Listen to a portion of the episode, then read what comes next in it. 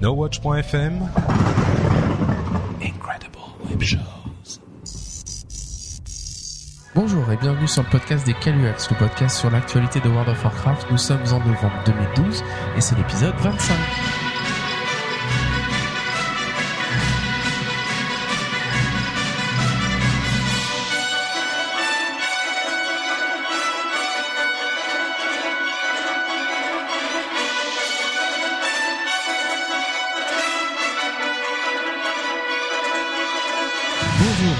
Sur le podcast des Caluax, le podcast sur l'actualité de World of Warcraft. Et c'est l'épisode 25 et on va encore parler pendant une- deux petites heures euh, de Mist of Pandaria et de tout ce qu'on fait aujourd'hui. Et donc euh, autour de la table, toujours les habitués, Charis, Macraken, Yuri, Caspip toujours aux États-Unis, euh, toujours absent. Plus que deux mois, il sera absent et puis après on le retrouve. Et donc qu'est-ce que vous faites ce mois-ci dans World of Warcraft? Vous continuez, vous, vous faites quoi? Des réputations, des quêtes journalières? Quête journalière. Des quêtes journalières tous les jours? Vous faites bien toutes vos quêtes tous les mois? Tous les Oh, jours Moi, je fait. là. Des quêtes mensuelles, ce serait un bon concept ça. Une fois par mois, une quête, ce serait Ce facile. serait long pour monter la les réputation. quêtes journalières. C'est trop long, Ouais, c'est long, c'est long. hein. Moi, je me suis mis à l'agriculture. Ouais, c'est bien l'agriculture, Charlie, ça fait que ça maintenant. euh, c'est Farmville dans World of Warcraft en permanence. D'ailleurs, j'ai pas été récolté, ça me perturbe. Alors au programme Ah, ce t'as le mois-ci, syndrome euh, Yuri, là. au programme ouais. ce mois-ci, on part, euh, on va faire des news comme d'habitude, des faits, des boss, euh, voilà le programme habituel et euh, un thème du mois un peu particulier où on va essayer de se faire une petite plongée dans World of Warcraft Vanilla, donc le, le premier euh, World of Warcraft de l'époque, et essayer de se remémorer un peu à quoi ça ressemblait au Vanilla. Mais on commence tout de suite avec la partie news.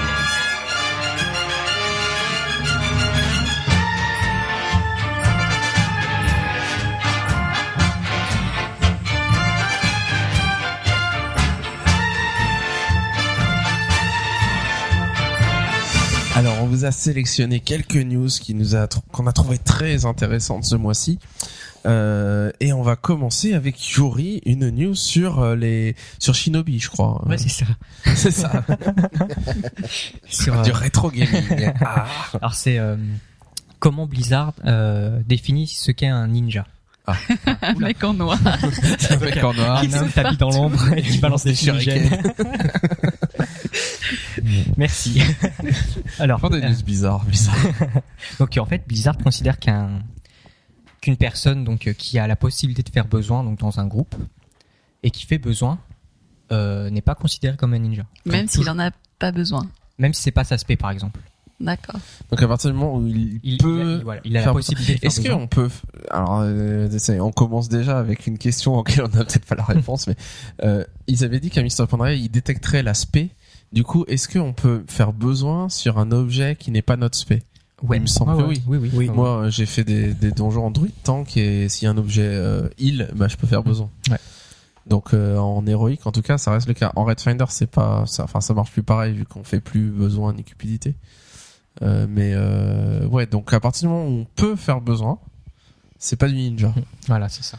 Ouais, mais ça veut dire qu'on peut, si on a ouais. déjà l'objet, on peut faire besoin et le revendre à un marchand. quoi. Et euh, Blizzard en fait ne euh, considère euh, comme étant une donc euh, ça, ça concerne plus pour les groupes faits, pour les groupes de raid par exemple, une personne qui, enfin, où les règles sont établies. Donc des règles de loot par exemple en fonction de, je sais pas, un loot par personne ou un truc comme ça. Ouais, Et qu'au dire qu'ils voilà. feront un Voilà, random ouais, ouais. Il y a sur des règles certains établies. loots. Il y a des règles, des règles établies et, Quand le euh, sur Kael'thas tombera, Voilà. on fera un random. et que si au final ces règles sont pas respectées et que le mec euh, part avec tous les objets par exemple, là c'est considéré comme euh, comme étant un ninja. Donc, faut qu'il ait dit les Voilà, règles. que Enfin, c'est pas des règles. euh, euh, C'est pas des Ouais. règles officieuses Mm. que tout le monde sait et c'est bon. C'est les règles qui ont été discutées officiellement Au niveau au du début groupe du, et du voilà, groupe et euh, Et donc, une fois qu'il est établi comme étant un ninja par Blizzard, il a un, un grade spécial, le ninja ou. il a un titre, Un titre. machin, le ninja. du coup, il trouve pas de groupe. Et euh, voilà. Donc, euh, pour ce cas-là, Blizzard peut intervenir. Et euh, Ah, ils vont punir les ninjas. bah, ils peuvent, euh, je pense, récupérer les, les loots. Je crois qu'ils parlaient même de ban. Hein. Les bans Ils parlaient de dire, euh, voilà, le mec qui fait des ninjas, bah, Ouais. on va pouvoir le bannir pendant trois Peut-être au jours bout de et quelques lui enlever les loots, etc. Et puis les, les redonner. Au bout de quelques. enfin, Comment ils font fois. pour les redonner? Ils peuvent pas? Si? Comment ils font pour redonner les loots C'est des, c'est des, c'est des grands mecs. Parce que imaginez, il y a 10 Faire personnes en raid et que du coup, bah, ils, ils vont faire quoi? Ils vont faire Ils eux, eux un random, euh, je pour pense. les 10 Enfin, joueurs. Alors déjà, pour, je euh, pense qu'ils vont, enfin, ils c'est recherchent. celui qui se plaint qui a le En loot. fait, c'est bon ça. en fait, ils recherchent, à mon avis, la, ce qui avait été établi à la base comme règle. Mhm. Et en fonction de ça, ils doivent. euh, Ouais, je sais pas, ça me paraît compliqué quand même de. Je pense aussi, ouais. Enfin, ça, ça a l'air d'être Je pense qu'ils vont punir le joueur euh, en Mm. question, mais que pour autant ils redistribueront pas forcément le loot. Quoi. Ah, ça, c'est dommage pour le groupe. Sauf peut-être si la personne fait une requête. Non, Tu vois quelqu'un qui c'est de fait ça une qu'on re- parle. Non, ça marche pas. Je peux vous lire ma requête. j'ai fait une requête. Non, mais, mais, Mais tu nous en as parlé le mois dernier de ça. Euh, j'ai fait une requête MJ non, non, oui, oui, mais oui, euh, le, le moins que rien, là. Ah oui. Non, après, je vous ai dit, j'ai fait une requête parce que j'ai oui. voulu faire une Et requête. alors, t'as une Et réponse je me à ta suis fait requête une- Mais en fait, j'ai pas fait une requête de de oui, je me suis fait voler. J'ai demandé euh, quand, on, était sur les actes de qu'on appelait ninja, etc. Et il m'a dit, le MJ me répond. Ces incidents sont considérés comme des disputes de butin et ne sont pas des situations pour lesquelles l'équipe des maîtres de jeu peut, vous assister. Bien que ces actions puissent être de simples faux pas, jeter les dés pour une spécialisation secondaire faisant passer la principale après, elles ne sont pas en violation avec les chartres du jeu. Et donc du coup, Alors Mais c'est ce dont on parle. là- il là- pouvait faire besoin, donc il n'est pas un ninja. Voilà. Donc là, c'est le premier cas où c'est pas, c'est pas considéré comme. euh, mais, étant je, jeu. mais en même temps, euh, je veux dire, euh, quand tu joues, un- enfin, le, quand tu lis la cluf et que ça peut, euh, ton, ton, je sais plus quoi, ton truc de L'expérience gamer, de. Ouais, attends, ça, après, tu peux te plaindre pour n'importe quoi. Ouais. ah, ce personnage a des épaulettes rouges qui jure avec son, son torse, ça, dé- ça dégrade mon expérience de jeu, ça me fait mal aux yeux, euh, c'est scandaleux, enlevez-lui ses, ses épaulettes. Oui, mais en même temps, les ninjas, c'est vraiment quelque chose, ça pose vraiment problème dans le jeu. Ouais. Bah, c'est pour Ouais, ça ouais, que là, mais, mais là, enfin, à une partir du moment où on peut faire besoin, ils ont dit, c'est pas un du ninja, c'est les règles du jeu, c'est comme ça. Euh, là, c'est, mais bon, moi, j'aimerais, j'aimerais voir qu'est-ce qu'ils font. Enfin, qu'ils enlèvent le loot à la personne, qu'ils le bannent pendant trois jours pour lui apprendre. Ok. Mais a priori, ils redonneront pas l'objet pour autant à la personne qui s'est plainte ou. Sauf dans un cas où l'objet qui est tombé, c'était une pièce de stuff, par exemple, et que la personne s'en va et que du coup, ils sont capables de savoir exactement quelle autre personne en avait étaient besoin que deux en avoir ou s'ils ont que deux, etc. Bon, peut-être que dans ce cas-là, Ouais, on aura, on risque d'avoir des objets qui arrivent euh, comme ça, sans En même temps, peut-être que leur optique, c'est juste de, de faire un travail à long terme. S'ils Mm. punissent tous les Oui, ninjas, ça. au bout d'un moment, euh, c'est bon, il y en aura plus et les loots seront partagés correctement. Donc, euh, Ouais, bon, on verra bien. Je suis pas sûr que quand même beaucoup de gens fassent des requêtes pour ça. Enfin, on a l'habitude qu'un ninja, c'est un ninja. On s'est fait avoir, on est dégoûté. Bon, voilà. Maintenant, ça dépend sachez que vous quoi, pouvez hein. tenter la requête. Il y a quelques fois quand même quand il y a eu des ninjas euh, sur des trucs assez conséquents euh, où tu vois dans le où ça floude dans le chat euh, à Grimard par exemple Ouais. où il a reçu tous les noms et il balance son nom etc. Je pense que s'ils savent qu'ils peuvent maintenant faire une requête euh, ils le feront. Hein. Ouais. Enfin, Ouais, ouais, sont sûr. prêts à passer trois heures à À vanner flouder, euh, sur le channel, euh, ils sont prêts à faire une requête. Alors, un gros séisme aussi dans l'actualité de World of Warcraft. Blizzard a annoncé qu'ils allaient modifier les verrouillages de raids en Corée du Sud. Euh, ça avait été déjà le cas il y a quelques quelques mois à l'époque de de quoi? De des terres de feu il me semble euh, où ils avaient deux verrouillages de raids par semaine donc ils pouvaient faire deux fois les terres de feu donc ce qui et on se demandait si ça arriverait chez nous c'est jamais arrivé chez nous ce qui montrait déjà qu'ils avaient une notion une Blizzard avait une idée qu'en Corée ils jouaient beaucoup plus que nous et qu'ils avaient besoin de pouvoir raider plus souvent. Et, euh, et là, le, la modification qu'ils font, c'est qu'ils vont revenir à un système proche de ce qui existait dans les verrouillages de raid à Wrath of the Lich King, c'est-à-dire que les raids, euh, les, les verrouillages de raid seront séparés pour les groupes de 10 et les groupes de 25. Donc chaque semaine, euh, les, les joueurs pourront faire le raid, euh, le caveau de Mogushan par exemple à En 10 dix. et le faire aussi en 25. Euh, et sachant que les objets qui tombent en raid 25 seront meilleurs que les raid 10. Donc c'est vraiment pour les inciter à faire les deux et avoir euh, enfin faire deux fois plus de raids par semaine. Ce qui prouve que peut-être c'est des joueurs un peu plus hardcore qui ont plus de temps à allouer au jeu et qui, qui demandent à pouvoir euh, raider plus souvent.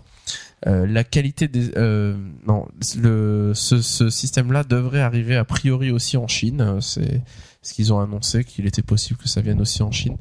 Euh, bon c'est un peu euh, surprenant. Enfin c'est pas surprenant vu qu'il avait déjà fait par le passé c'est surprenant qu'ils fassent ça comme ça en revenant au système de Wrath of the King finalement. Il y a des gens sur les forums euh, européens, américains. euh, alors il y a la moitié qui disent euh, ça serait bien qu'on fasse pareil chez nous. L'autre moitié qui dit non, c'est pas une bonne idée. Enfin, beaucoup de gens disent qu'ils ont pas assez de temps. Surtout que là, on a que le caveau de Mogushan. On avait que le caveau de Mogushan, mais il y a le cœur de la peur qui vient d'ouvrir, la terrasse printanière qui va ouvrir très bientôt. Donc trois raids par semaine. Si on devait les faire en 10 et en 25, euh, ça prendrait vraiment vraiment beaucoup de temps. Euh, donc voilà, donc un changement euh, intéressant à savoir que que Blizzard finalement disait qu'ils ont fait ça parce en réponse à la demande des joueurs euh, de Corée et, et que vraiment c'était une, une demande massive et que bah voilà ils y répondaient. Une euh, Charis, une amélioration, enfin un, du nouveau contenu dans le patch 5.1 dont on a à peine effleuré un petit peu le mois dernier, dont tu vas nous parler un petit peu plus longuement. Voilà, donc je vais vous parler d'un de l'arrivée du Fight Club euh, dans World of Warcraft. Chut, il faut pas parler du Il Fight faut Club. pas en parler. Donc là, ce sera un peu la même idée. Euh, donc les bastonneurs. Les bastonneurs, l'objectif, c'est de mettre en place un moyen de montrer ce qu'on vaut en PVE en solo. Donc euh, voilà, montrer de quoi on est capable tout seul contre un, un boss, euh, a priori avec une difficulté quand même un peu avancée, euh, avec une notion aussi un petit peu de lieu de rassemblement pour euh, pour la communauté. Euh, c'est pas un lieu du tout pour s'entraîner. Ils ont bien redit que l'ordre d'Ali était prévu, que ça allait, voilà, que ça, allait se mettre en place. Là, c'est vraiment quelque chose de différent. C'est pas un lieu pour faire progresser son perso, ni pour obtenir des récompenses. En tout cas, on n'y va pas pour du stuff. Euh, c'est vraiment un, un lieu pour montrer euh, qui est la plus grosse. Mais non, mais non. Non, mais c'est sympa. Il y a un côté un peu RP dans l'idée que c'est un endroit où on y va, où on va combattre et où c'est c'est une attraction un peu. Voilà, c'est pour on montrer si on a un héros ou pas. Euh, donc pour euh, pour accéder à ce ce, ce nouveau contenu, euh, donc je vous disais au début que c'était les bastonneurs. Donc en fait c'est une guilde, donc les bastonneurs, euh, qui existera, euh, pas une guilde de joueurs bien sûr, hein, c'est l'histoire. Guide de PNJ. Ils s'organisent en guilde. de. PNJ. il prévoit, il prévoit un coup là. Euh, et du coup, pour entrer dans cette guilde, il faudra avoir une invitation. D'où l'idée du Fight Club. Euh, il faudra avoir une invitation et l'idée c'est que les, les invitations au début seront vraiment données au compte-gouttes et seront mises en vente euh, à l'hôtel euh, à l'hôtel des ventes du marché noir à des prix a priori un petit peu élevés. Et puis bon, comme c'est euh, comme c'est des enchères, euh, ça risque de monter quand même. Ah, moi, je, suis curieux de voir les premiers jours du patch, euh, les gens qui veulent à tout prix y aller, être les premiers, etc., Ouais, qui vont s'arracher le truc, qui vont. Est-ce qu'il y aura un prix d'achat directement pour payer pour l'avoir, ou est-ce que ça va être aux enchères qui durent 24 heures et que le prix va flamber, euh, ou est-ce que tout le monde s'en tape et qu'il y aura per- personne va l'acheter? Écoute, il y aura au moins les gens qui écoutent les Caluax qui le seront. Euh, voilà, donc du coup, en tout cas, donc ces invitations seront au compte-goutte. Après, sûrement que ça, ça sera peut-être un petit peu plus facile d'avoir des invitations, mais ça commencera. En tout cas, l'idée c'est vraiment que ça, ça parte au fur et à mesure. Euh, et euh, une fois, quand on sera, donc on a eu l'invitation, on est dans intégré dans la guilde des bastonneurs. Et il y aura un système sûrement de, euh, de grades dans cette guilde. Et une fois qu'on aura atteint un certain grade, on aura euh, le droit de donner une invitation à un autre joueur. Euh, donc voilà pour faire partager. Euh, L'idée c'est que donc les, les affrontements comme donc c'est du PVE solo donc on est seul contre un boss. Euh, donc ça se fera joueur après joueur, ça sera pas en, même temps. Donc il y aura un système de file d'attente. On s'inscrit, on attend notre tour et pendant qu'on attend notre tour, on peut euh, on peut regarder la personne qui est en train de qui est en train de le faire. Donc il y a comme voilà, des spectateurs qui seront là. Euh, ça se tiendra donc dans chaque, enfin dans, dans les capitales hors d'alliance, donc c'est-à-dire euh, à Orgrimmar et à Hurlevent. Ça va exploiter un lieu qui existe déjà. Donc euh, par exemple Orgrimmar, c'est une arène euh, qui est dans la vallée de l'honneur, c'est ça hein Ouais, je sais pas la retouchent pour l'occasion. Oui, pas. vont peut-être Je crois pas, euh, je crois que c'est ou l'agrandir, mais Vous avez fait un pan d'arène, vous l'avez forcément vu à un moment. oui, c'est vers la, la quête de pêche. Euh, à Hurlevent, c'est sûrement quelque part aussi. Euh, Sûrement, ouais. précis. Dans les bas-fonds. Enfin voilà, donc a priori, enfin ça, hum, enfin je trouve ça très excitant comme news. euh, Pour le coup, ça, enfin ça a un côté un peu challenge euh, qui va être rigolo le fait de pouvoir être spectateur et de regarder. Ah, mais j'adore parce qu'on revient au côté vraiment où on est dans un monde où on est avec des gens et euh, et où euh, bah on peut on, on va pas juste euh, rentrer dans le truc, être instancié, faire notre combat Mm, Ouais, dans notre en- coin.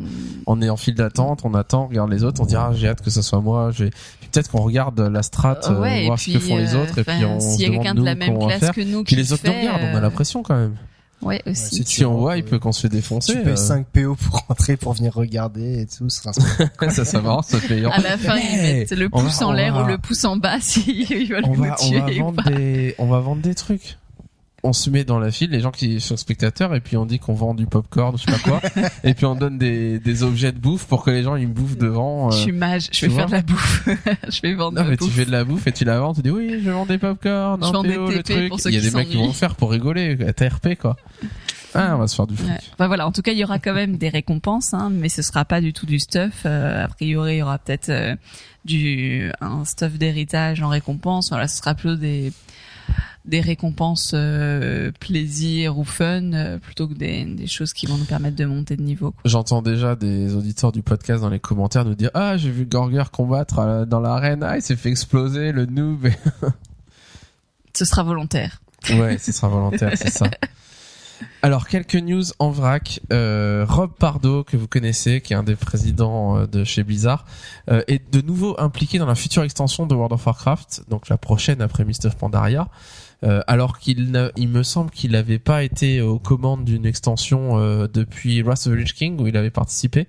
Donc il avait sauté Cataclysm, il avait sauté Mist of Pandaria et là il va bosser dans la, sur la nouvelle. Et il a tweeté The next expansion is going to be awesome. Donc en gros la prochaine extension va être vraiment géniale. Euh, bon voilà, euh, ça, moi ça m'a tout excité et en même temps je me suis dit bon. Quel est le contenu euh, intéressant de cette news Euh, Bah, il risque pas de dire que ça va être pourri Je suis pas sur un a truc, ça va priori, être il dirait pas autre chose. Donc euh, bon, voilà, on n'en sait pas plus, on n'en sait rien, mais au moins on sait qu'il bosse dessus et, euh, et que donc, bah, on en saura plus euh, bientôt, on espère. Il y aura dans, à partir du patch 5.1 de nouvelles mascottes de combat qui vont dropper sur les boss de raid classiques.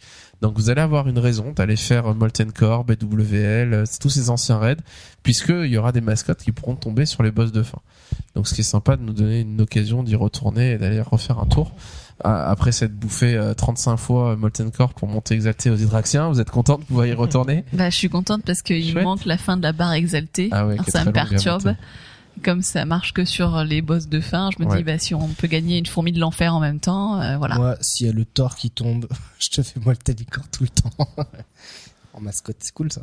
Ouais. Thor. Non mais ce sera pas les mascottes. rien à voir. Ce sera pas les mascottes rares. non. ou- Faut pas rêver. Hein. Je rêverais. Faut pas rêver.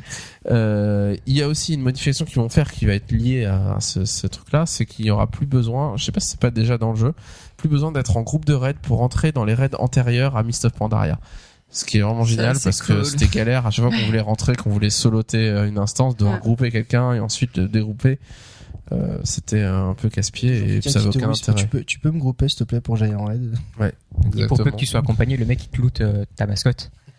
T'es vénère. Ouais, c'est ça.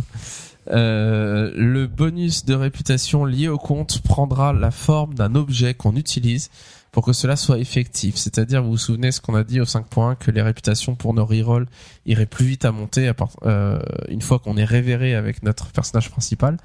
Euh, et on pourra acheter un objet qu'on va utiliser et qui va finalement nous apprendre cette compétence pour notre compte complet euh, qui va permettre du coup pour sur les autres persos d'avoir la réputation qui monte plus vite. Donc l'idée, il disait qu'il voulait qu'on puisse le voir et s'en rendre compte et savoir, voilà, à partir du moment où j'ai fait ça, euh, hop, ça y est, c'est débloqué sur mes persos. Et donc ils se sont dit, bon, finalement, pour l'instant, c'est sous la forme d'un objet qu'on qu'on apprend.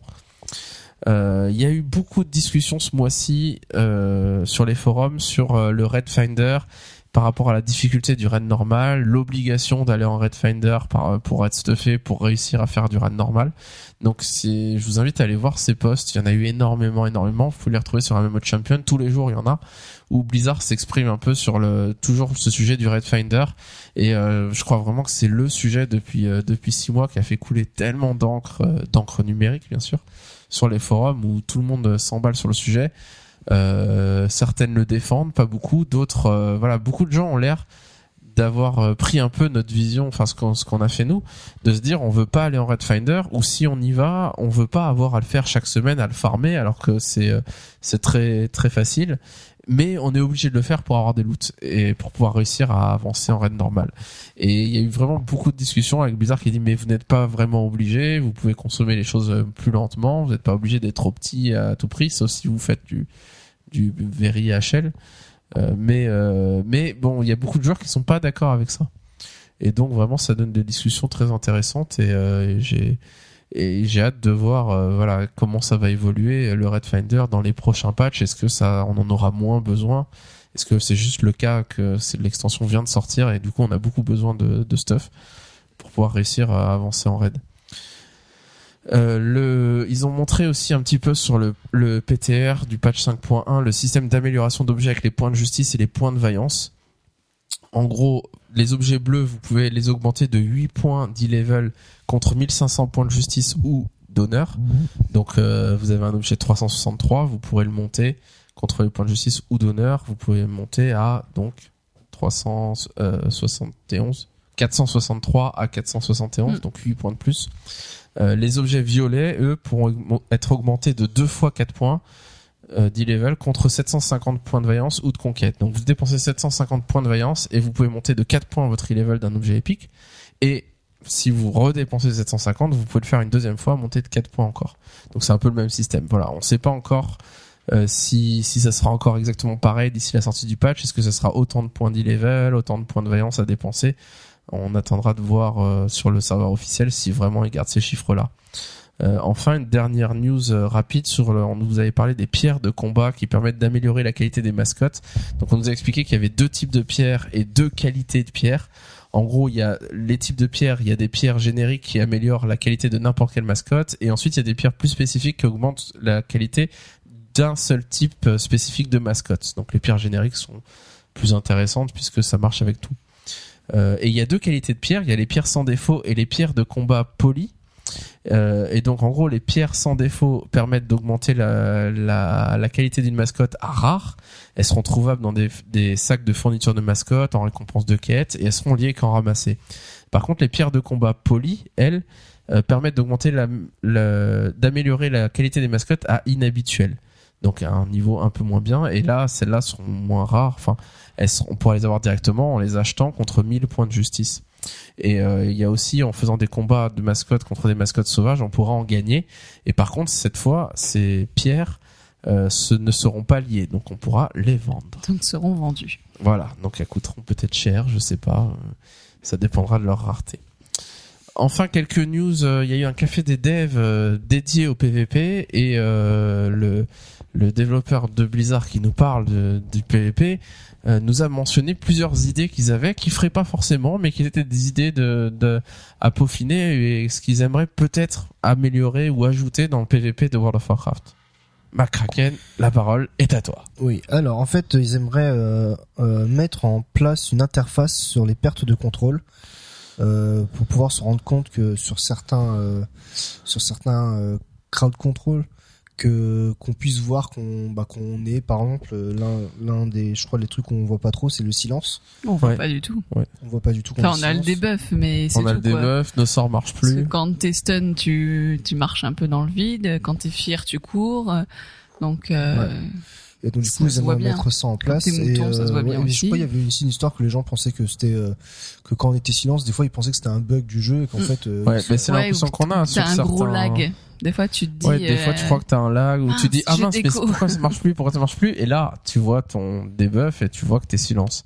Et tu le comprends. Et ils aimeraient qu'on le comprenne tout de suite qu'on n'ait pas ce, cette fraction de seconde où on se dit pourquoi ça marche plus.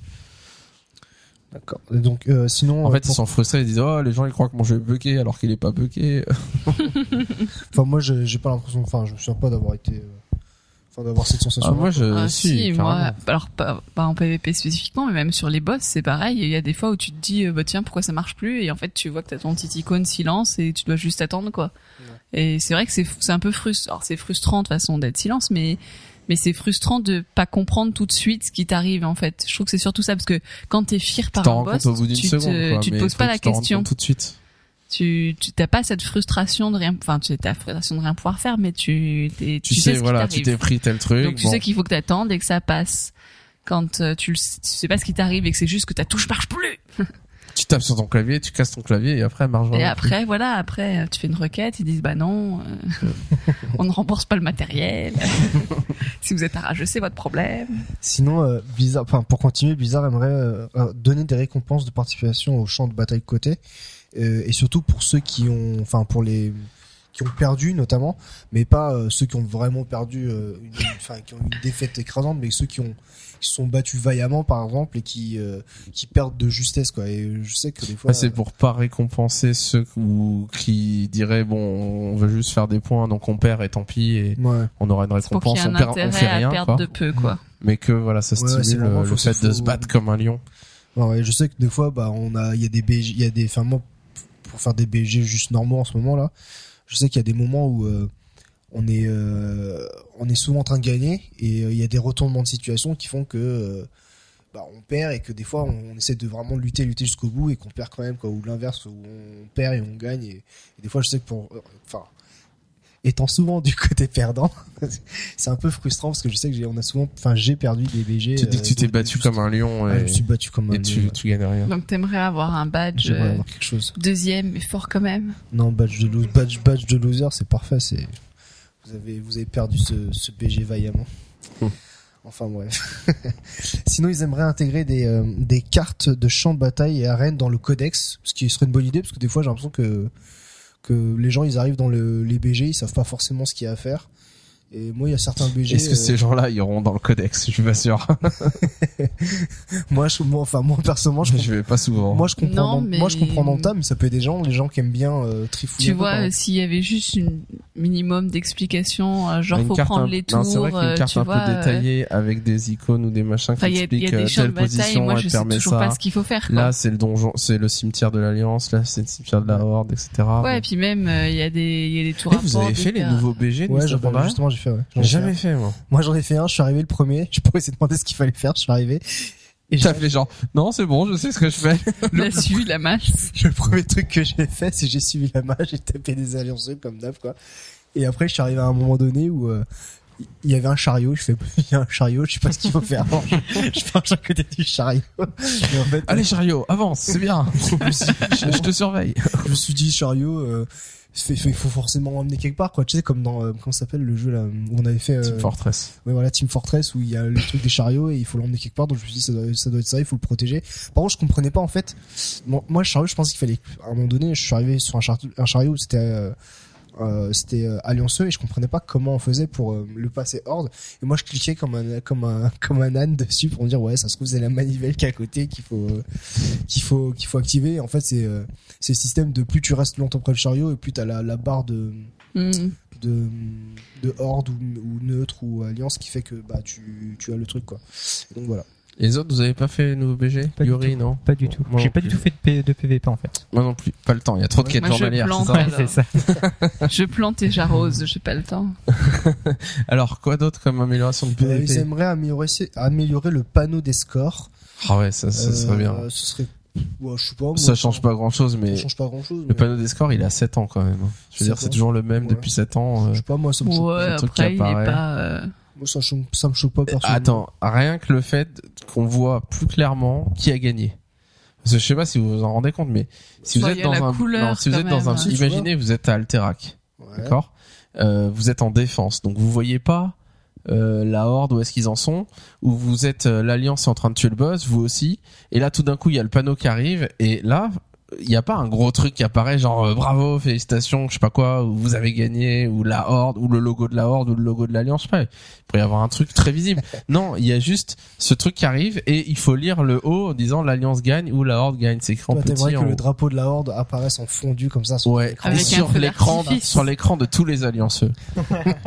Vraiment qu'ils aient ça en plein milieu. La haine. et qu'ils puissent pas l'enlever pendant Et que, une et minute que, et moi je pense qu'il faudrait que sur les PC il y ait des diffuseurs d'odeur et que là ils, ils sentent, ils sentent la défaite, l'odeur de la défaite.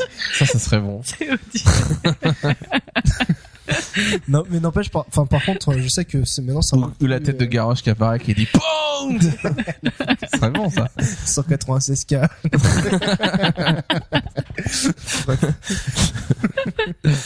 Bon, private. Allez, ma Kraken, continue tes, tes news PVP. Charis, elle est partie là. Allez, Yori, il est mort.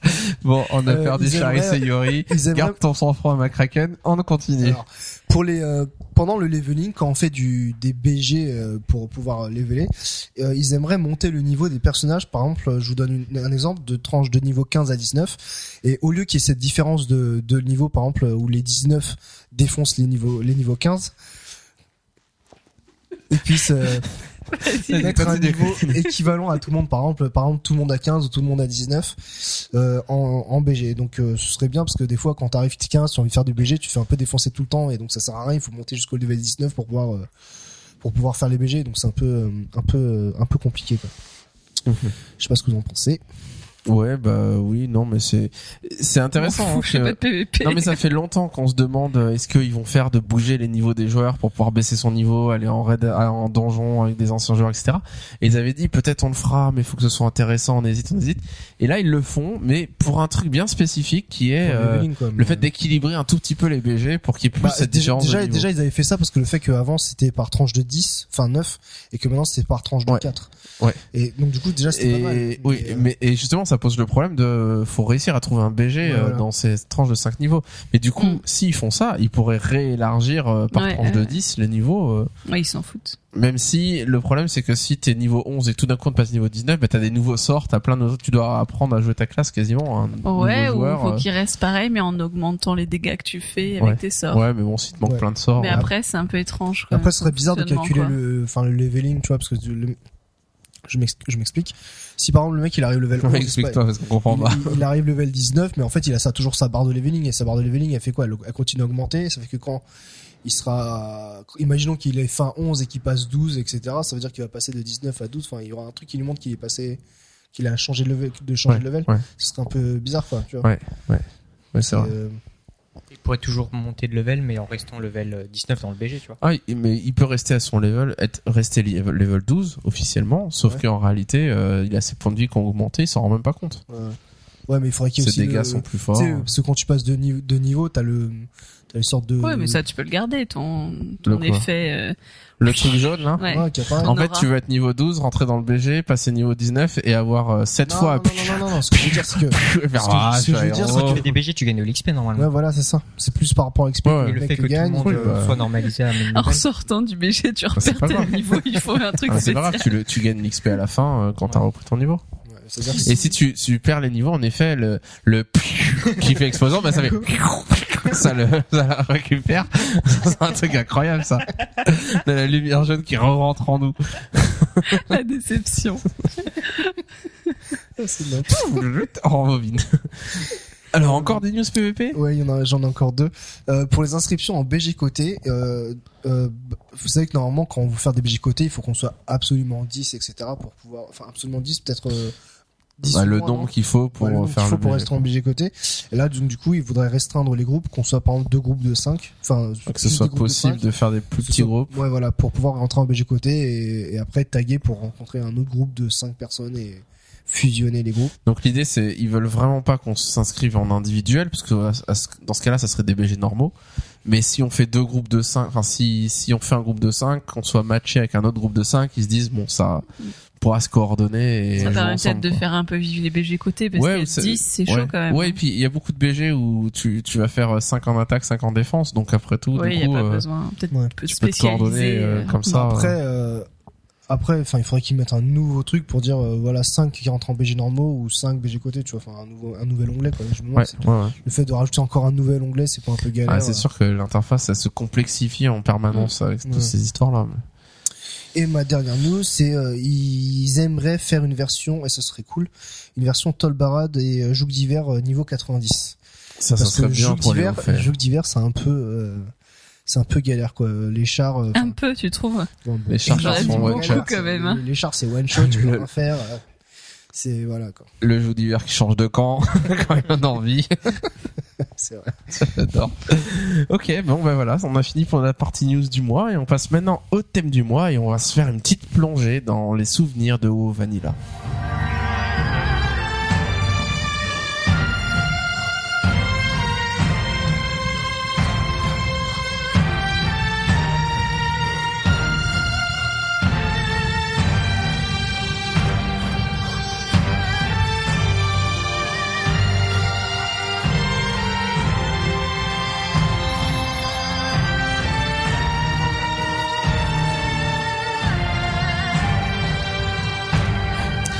Ce mois-ci, on replonge dans WoW Vanilla.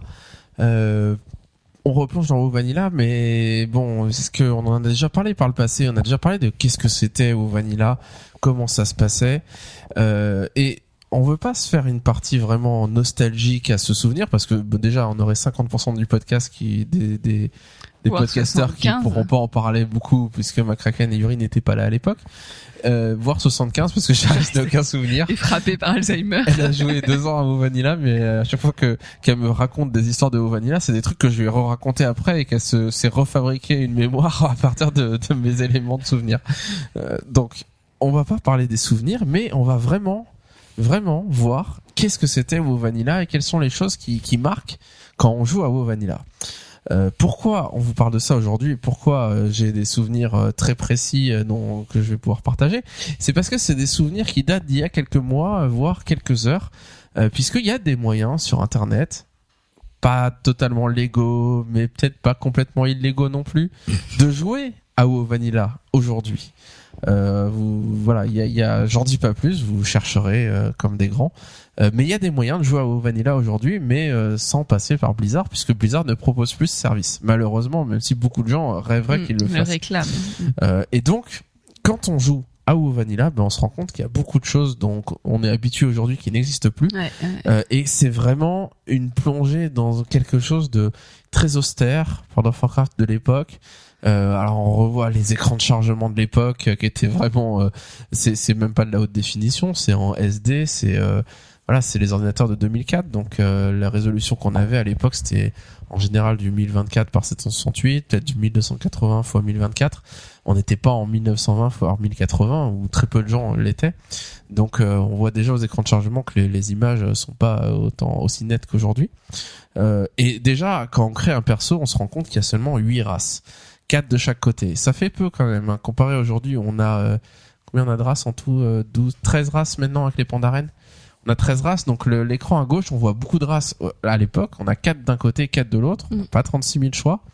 Euh, et dès qu'on se connecte et qu'on est d'en haut, on se rend compte que l'interface est très très très vide. Et puis sur les personnages, vraiment pas il y a que grand-chose. quatre races, mais avec un choix esthétique Ouais, y a pas moins de très de large. cheveux. il Y a, En plus, c'est a- pas forcément hyper classe. beaucoup de personnages se euh, ressemblent. C'est pas très fin. L'interface est euh, très très vide. Vous, vous regardez votre minimap en haut à droite et là vous vous rendez compte qu'il y a juste aucun bouton dessus Mm. à part moins plus. Donc ce qui est très surprenant parce que Blizzard a rajouté des boutons. En plus il y a tous les add-ons etc. Alors si on rajoute des add-ons forcément on aura des boutons en plus. Mais euh, voilà elle est très sobre cette minimap. Euh, les icônes en bas euh, pour ouvrir son perso, son grimoire etc. Bah oui il y a pas de codex de donjon. Oui il y a pas de recherche de groupe. Euh, oui il y a pas d'onglet raid. Oui il y a pas de il y a pas de si il y avait PVP euh, pas au tout début il y avait pas mais euh, les patchs successifs de WoW Vanilla ils y étaient. Là on parle de WoW Vanilla à la fin de WoW Vanilla en 1.12 Pour une fois que j'ai un souvenir. voilà au moment où ils ont quand même peaufiné un peu le jeu parce que si on prend le WoW Vanilla de tout début il y a juste rien quoi. Il y a peut-être même pas de mob dans la bêta. Euh, Il y a pas moyen de quitter le jeu.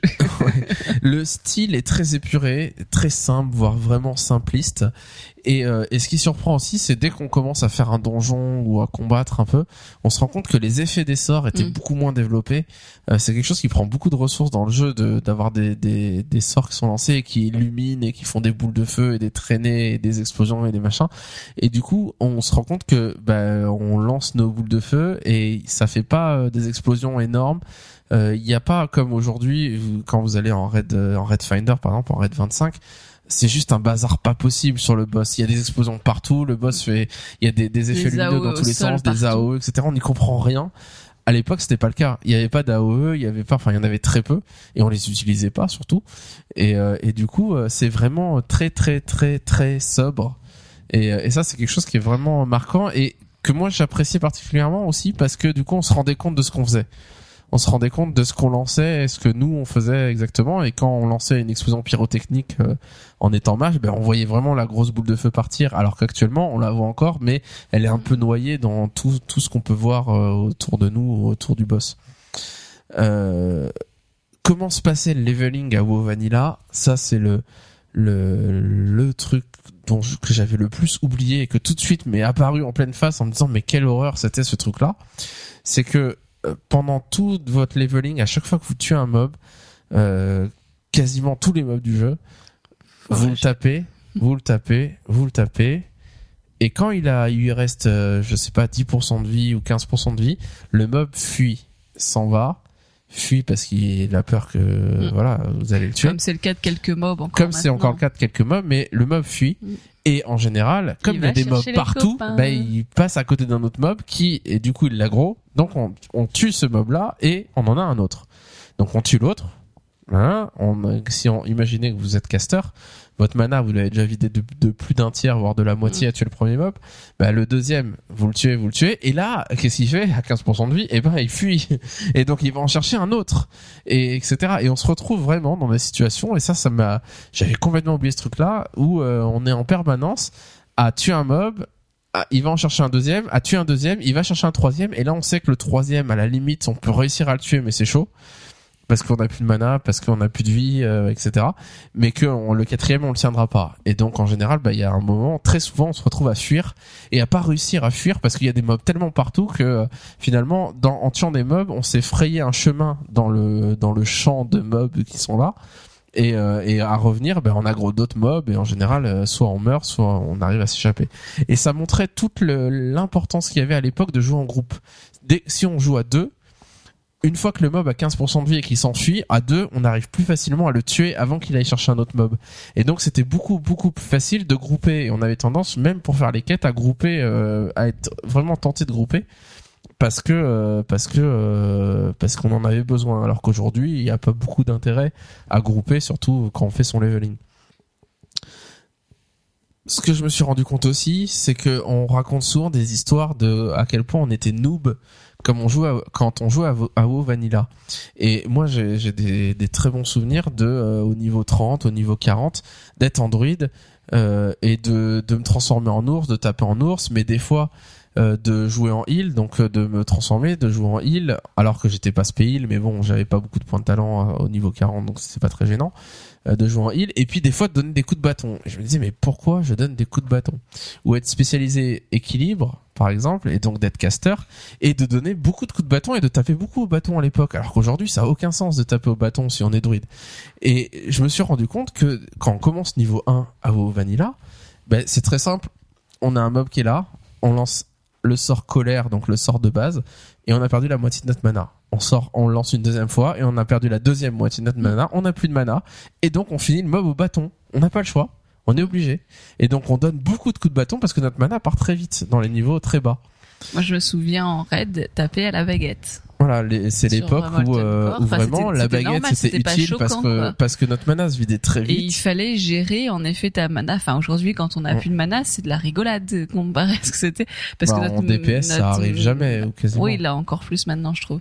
Mais euh, notre mana, elle flambait à une vitesse folle et, et et tu savais que dans ton cycle, tu intégrais la baguette à des moments pour qu'elle se régène un petit peu, enfin qu'elle remonte un peu toute seule pendant le combat, euh, parce que les combats étaient quand même longs, enfin comme certains maintenant, hein, c'est pas forcément ça très différent, mais euh, en tout cas pour les, les raids. Mais du coup, voilà, c'était vraiment t'intégrais dans ton cycle la baguette. C'était logique d'avoir le raccourci baguette. Je l'ai même plus maintenant. Enfin, En réalité, baguette, ce qui se passait, c'est tout simplement qu'il y avait des trous dans les cycles DPS, par Ouais, exemple.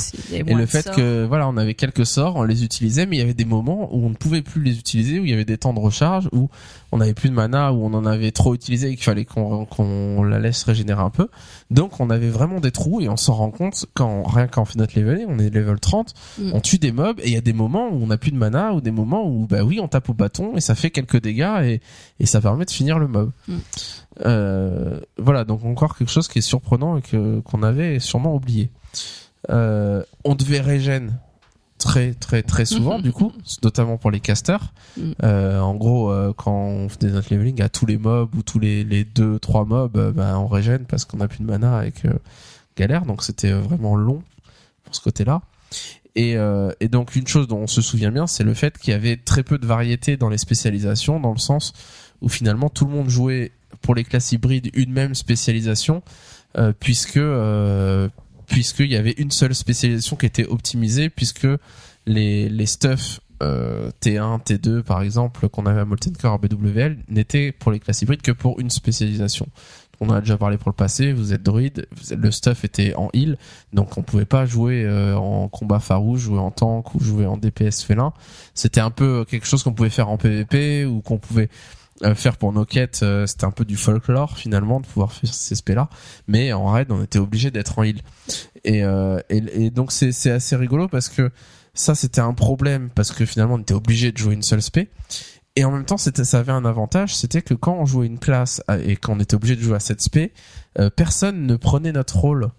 Euh, quand on était, euh, je sais pas, euh, quand on était guerrier tank, on était la seule classe à Ouais. pouvoir tanker avec un stuff en raid.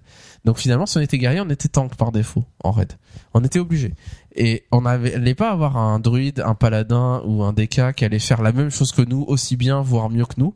Et donc on se sentait un peu précieux parce qu'on avait des compétences, on avait des choses qui étaient vraiment euh, que nous seuls pouvions faire. spécifique. nous. Et donc ça, c'était vraiment un, un côté qui, qui manque aujourd'hui.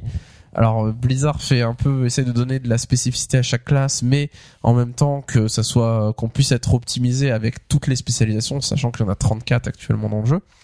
Euh, et euh, et, euh, ah, mais mais on perd du coup le côté euh, ah j'ai envie de monter telle classe parce qu'elle a tel sort tel sort et que c'est précieux en, en donjon ou en raid et j'aimerais bien euh, me sentir un héros dans telle situation parce qu'il y a que moi qui peut faire ça et, c'était c'était sympa ce, ce côté euh, voilà on sent que notre classe apporte quelque chose au raid de bien spécifique. Euh, les zones paraissaient vraiment très vides. Euh, c'est bon avec Cataclysme on a déjà oublié à quoi ressemblaient les, les zones de d'Azeroth de Kalimdor des royaumes de l'Est de l'époque. Quand on se retrouve bas niveau au niveau 5 à Mulgore dans les plaines de Mulgore qui sont assez plates avec des textures qui sont toujours les mêmes sur le sol et avec des mobs mais des mobs mais par milliers il y en a partout. On voit vraiment tous les mobs leurs espaces qui sont très proches les uns des autres qui du coup s'aggro les uns les autres. Et juste on peut pas traverser. Si on n'est pas à haut niveau, on peut pas traverser une plaine euh, en courant et en disant bon ça passe, euh, en cours on se dépêche parce qu'on aggro tellement de mobs que euh, qu'on se fait défoncer très très vite. Enfin un, dernier point qui est très, qui fait que qu'on se souvient bien quand on le voit vraiment et qu'on se souvient comment c'était à l'époque, euh, c'est les armures des joueurs. Euh, en dehors des, des stuff d'armure qui sont vraiment beaux du T, à partir du T0, T1, T2, etc. euh, les stuff d'armure qu'on avait, le stuff vert ou le stuff bleu qui ne fait pas partie des sets, euh, étaient très dépareillés euh, dans le sens où euh, aucune armure n'allait avec aucune autre, à part euh, des, des faux sets, enfin Mm. des des, euh, des combinaisons qu'on aurait fait bien spécifiques, mais en général, comme on choisit pas selon le skin, mais on choisit selon euh, le- ce qu'on a besoin, c'était très dépareillé. Et du coup, quand on se balade dans Grimard et qu'on voit tous les niveaux 60 à WoW Vanilla, euh, on voit que des gens qui sont habillés comme des clowns. C'est un peu le cas. Mm. On voit euh, des gens qui ont des épaulettes euh, pas très belles, avec un torse pas très beau, etc. Mais c'est le meilleur stuff qu'il a réussi à avoir.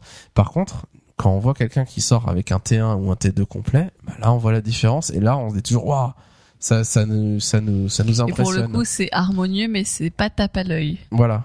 non plus, parce Oui, que exactement. les T0, T1, c'est pas euh, les grosses armures qu'on a aujourd'hui, euh, Qui brille de partout. euh, qui brillent de Ouais. partout avec des yeux qui bougent Et tout seuls. mais, c'est rigolo parce que moi j'ai un souvenir à quel point c'était fantastique de voir les gens qui avaient du T1 du T2 déjà c'était de l'épique et on n'avait pas de l'épique Ouais, donc c'était ouais. déjà impressionnant mais mais même le skin et en même temps quand on voit la tête qu'on avait nos persos qui étaient pas stuffés ni T0 ni T1 ni T2 bah, tout le monde est tellement moche que forcément le mec qui a un stuff T1 de base euh, à partir du moment où il a une armure qui a un peu une cohérence d'ensemble qui a été designée pour être ensemble etc bah il est super classe forcément quoi forcément et, et donc c'est assez euh, c'est très euh, surprenant quand on se balade dans au Vanilla à Orgrimmar et qu'on voit euh, tous ces mecs euh, habillés comme Ouais, des pouilleux euh, fait- avec leur ouais, stuff de leveling quoi.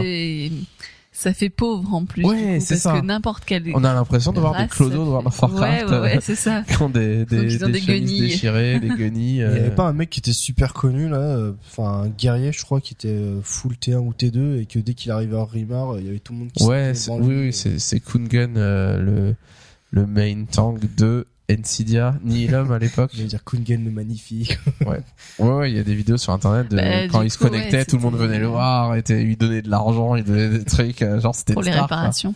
Euh, ouais, en même temps, voilà, et c'est ça rejoint un peu euh, ce qu'on disait sur le nombre de, de classes, c'est-à-dire que voilà, il- c'était guerrier hyper connu parce que c'était il y avait que lui comme tank, donc euh, enfin il y avait que, il y avait que cette classe comme tank aussi, donc il y avait une rareté quelque Mm. part euh, dans les possibilités de jeu Ouais. qui fait que euh, moi je me souviens de passer ma givre parce qu'il n'y avait pas le choix parce que Molten Core euh, ils sont en feu, faut les taper en givre, donc euh, voilà, il y avait un côté comme ça où fallait t'adapter Ouais, et où t'étais très unique et euh, voilà. Mais on voit aussi qu'il y a que- ils ont quand même beaucoup euh, facilité le jeu. Euh, je repense euh, quand il faut buffer les groupes dans Un un, raid un. 40 Les gens un par un, c'était pas les groupes. et hein. qu'il faut Au début, c'était les ouais. gens, Donc t'es, raid 40 donc tu te partages chacun des Donc t'es groupes quatre des, druides, des sous-groupes bon, de bah, 5 tu fais groupe 1, personnes groupe 2, toi tu fais groupe 3, groupe buffer tes 4. 5 personnes.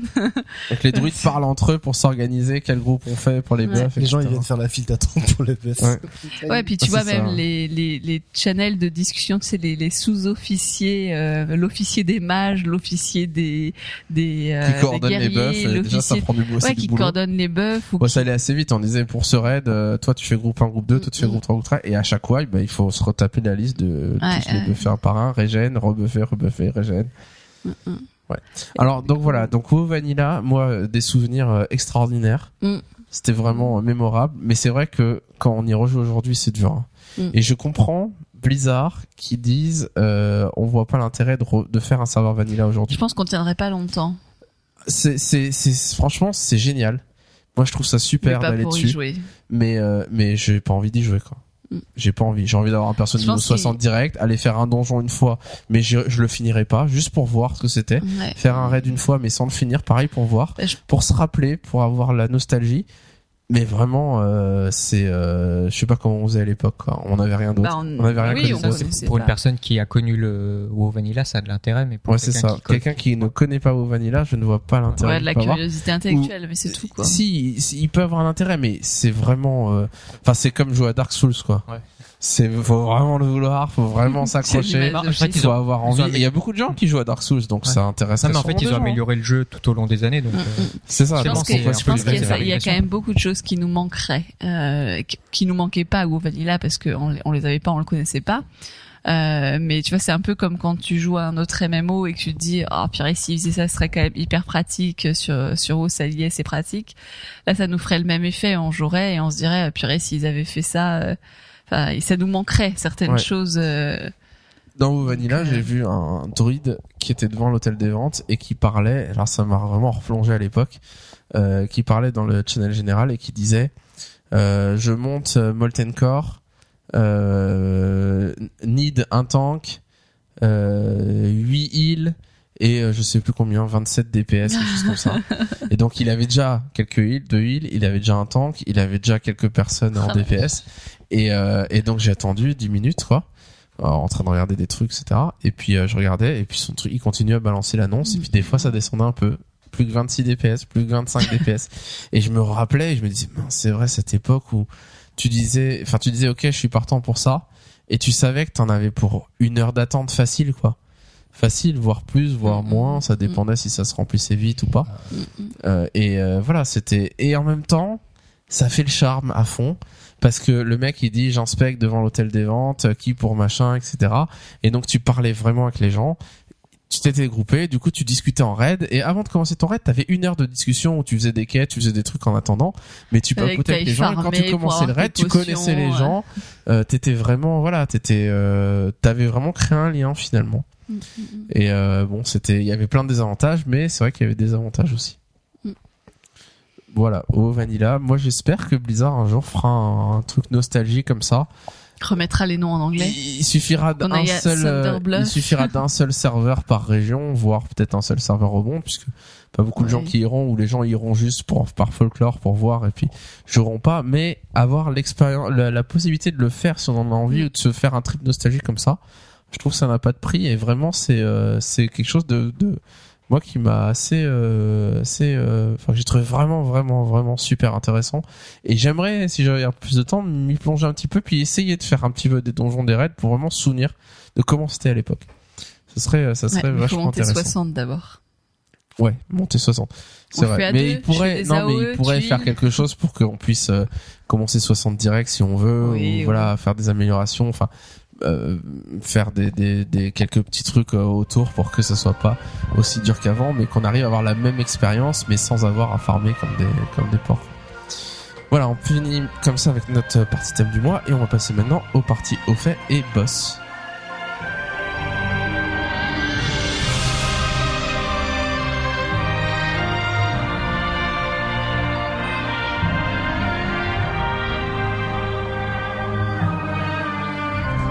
Allez Yuri, un petit au fait pour la route, de Ouais. quoi tu nous Alors, je parles vais parler de pas de 1 mais de 3 au fait. 3 Ouais, d'un voilà. coup. Ouais. Waouh. Alors, en fait, McCracken, tu devais pas nous faire euh, la partie au fait ce mois-ci Euh, oui. oui, c'est McCracken euh, qui l'a fait l'année le mois dernier. Oui, c'est ça. Donc Je c'est vais bon. vous parler du fait, euh, passé 90. voilà. Ça se Alors, fait, c'est très euh, compliqué. la technique, c'est faut farmer. Il y a des quêtes à faire, ça dure trois semaines.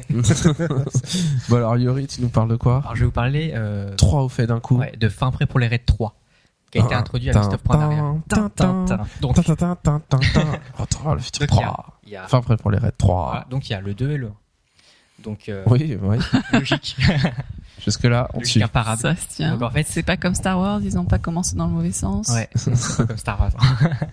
donc en fait, ça remonte à l'époque de Cataclysme, où euh, donc, enfin après pour les raids 1, en fait, il fallait euh, aller dans le donjon de Mortemine et euh, ne pas se faire toucher par euh, la, le mur de Ah, flamme d'un ouais. boss. Ouais. Mhm. Voilà, donc en gros, euh, c'était- tout. Ah oui, c'est vrai. Il fallait juste faire C'était ça. fin prêt Ouais. pour les raids.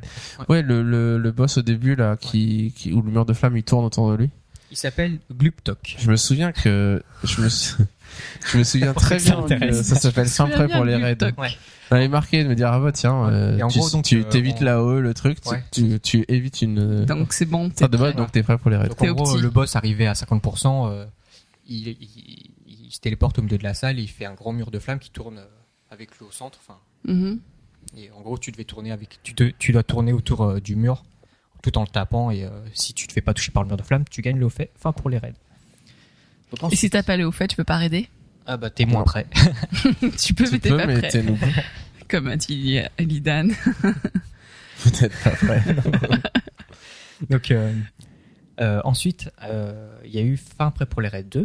Et ça, ça se passe au front du magma. Et euh, Faut éviter un mur de feu. ah ça c'est, non, enfin là c'est un peu plus compliqué.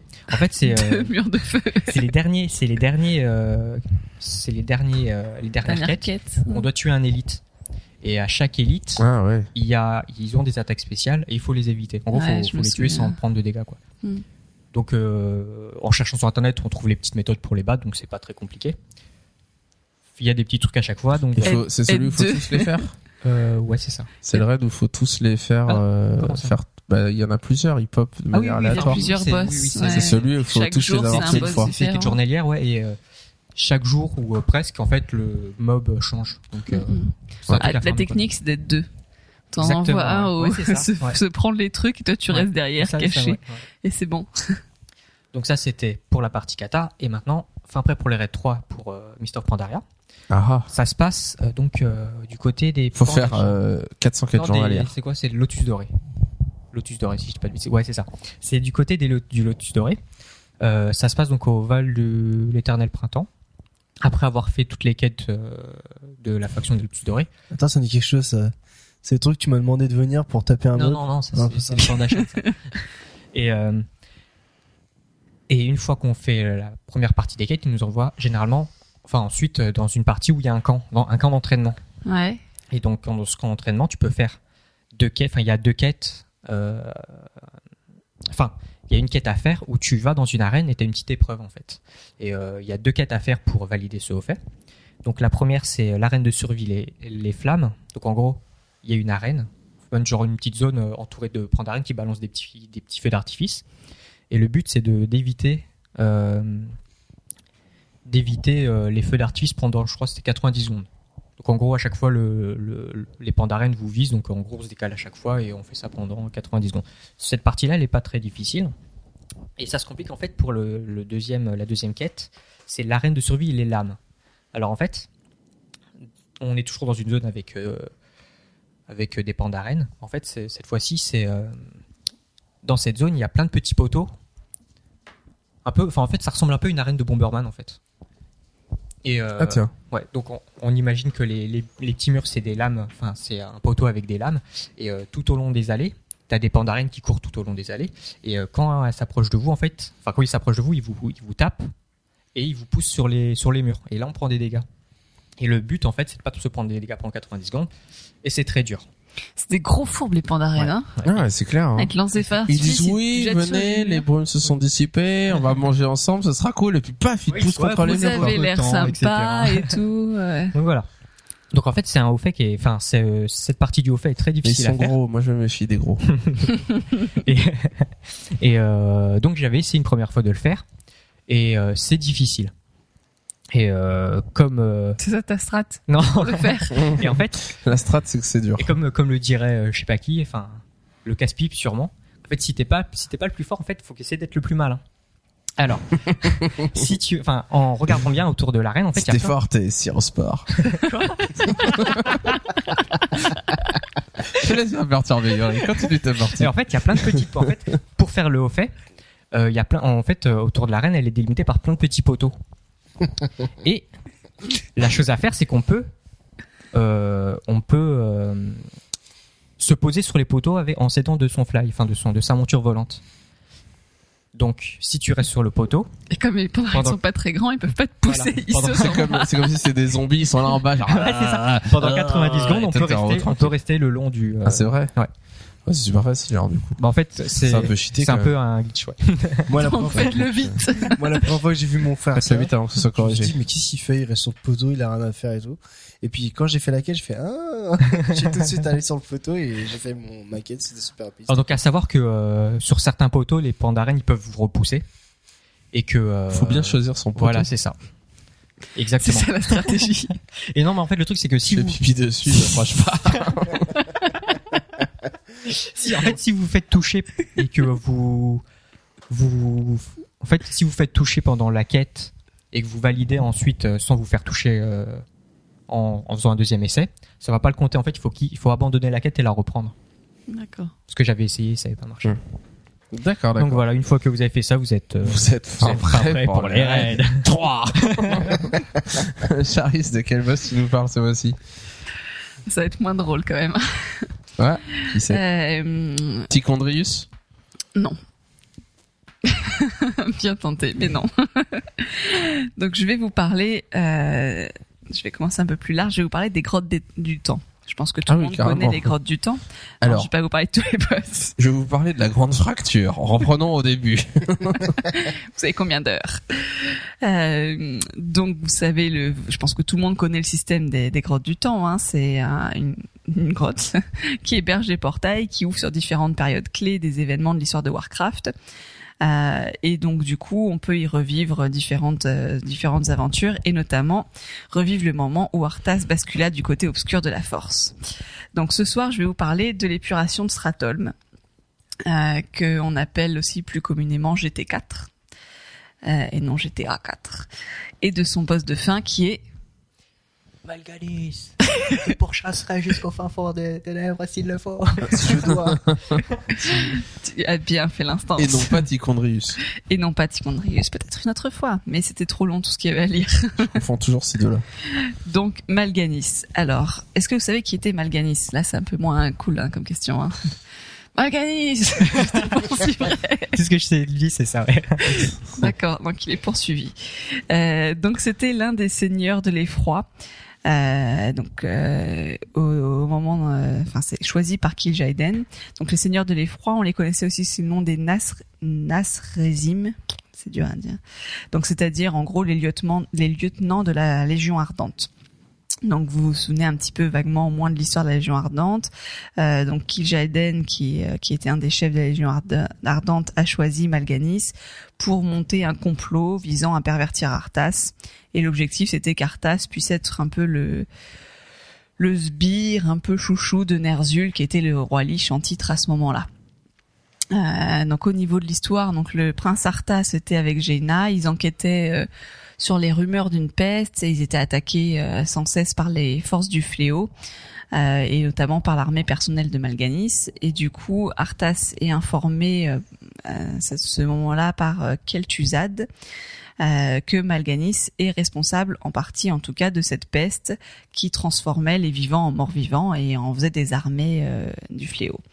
Euh, donc du coup, euh, Arthas qui commence à devenir un petit peu fêlé au fur et à mesure à force d'être attaqué et, euh, et d'avoir la peste qui se répand partout et de pas réussir à l'arrêter, commence à penser qu'il n'arrivera jamais à protéger son poste, son peuple, pas son poste, Euh, et il devient obsédé au fur et à mesure par l'élimination de, de Malganis. Il en fait une fixation. Euh, donc, au fur et à mesure de, de l'histoire, Malganis euh, arrive, enfin attire Arthas au, à Stratholm. Euh, Stratholm, à l'époque, enfin avant de ce qu'on en connaît quand on y va, euh, c'était la deuxième ville la plus peuplée euh, du royaume de Lordaeron. Donc c'était quand même une grosse ville avec énormément d'habitants. Euh, et du coup, euh, Malganis, donc euh, une fois que Arthas est devant Stratholm, le laisse choisir entre soit laisser mourir la population de la peste, puisque la poste, la peste arrive dans, La poste. cette, la poste aussi arrive sûrement en retard. Euh, la peste arrive dans le royaume, dans, dans Stratholm, et du coup, donc en gros, Malganis dit, voilà, soit tu laisses mourir les gens de la peste, et du coup, eh ben, ils vont rejoindre, ils vont rejoindre mon, Le fléau. mon armée et du coup ça va être mes, esclaves quelque part.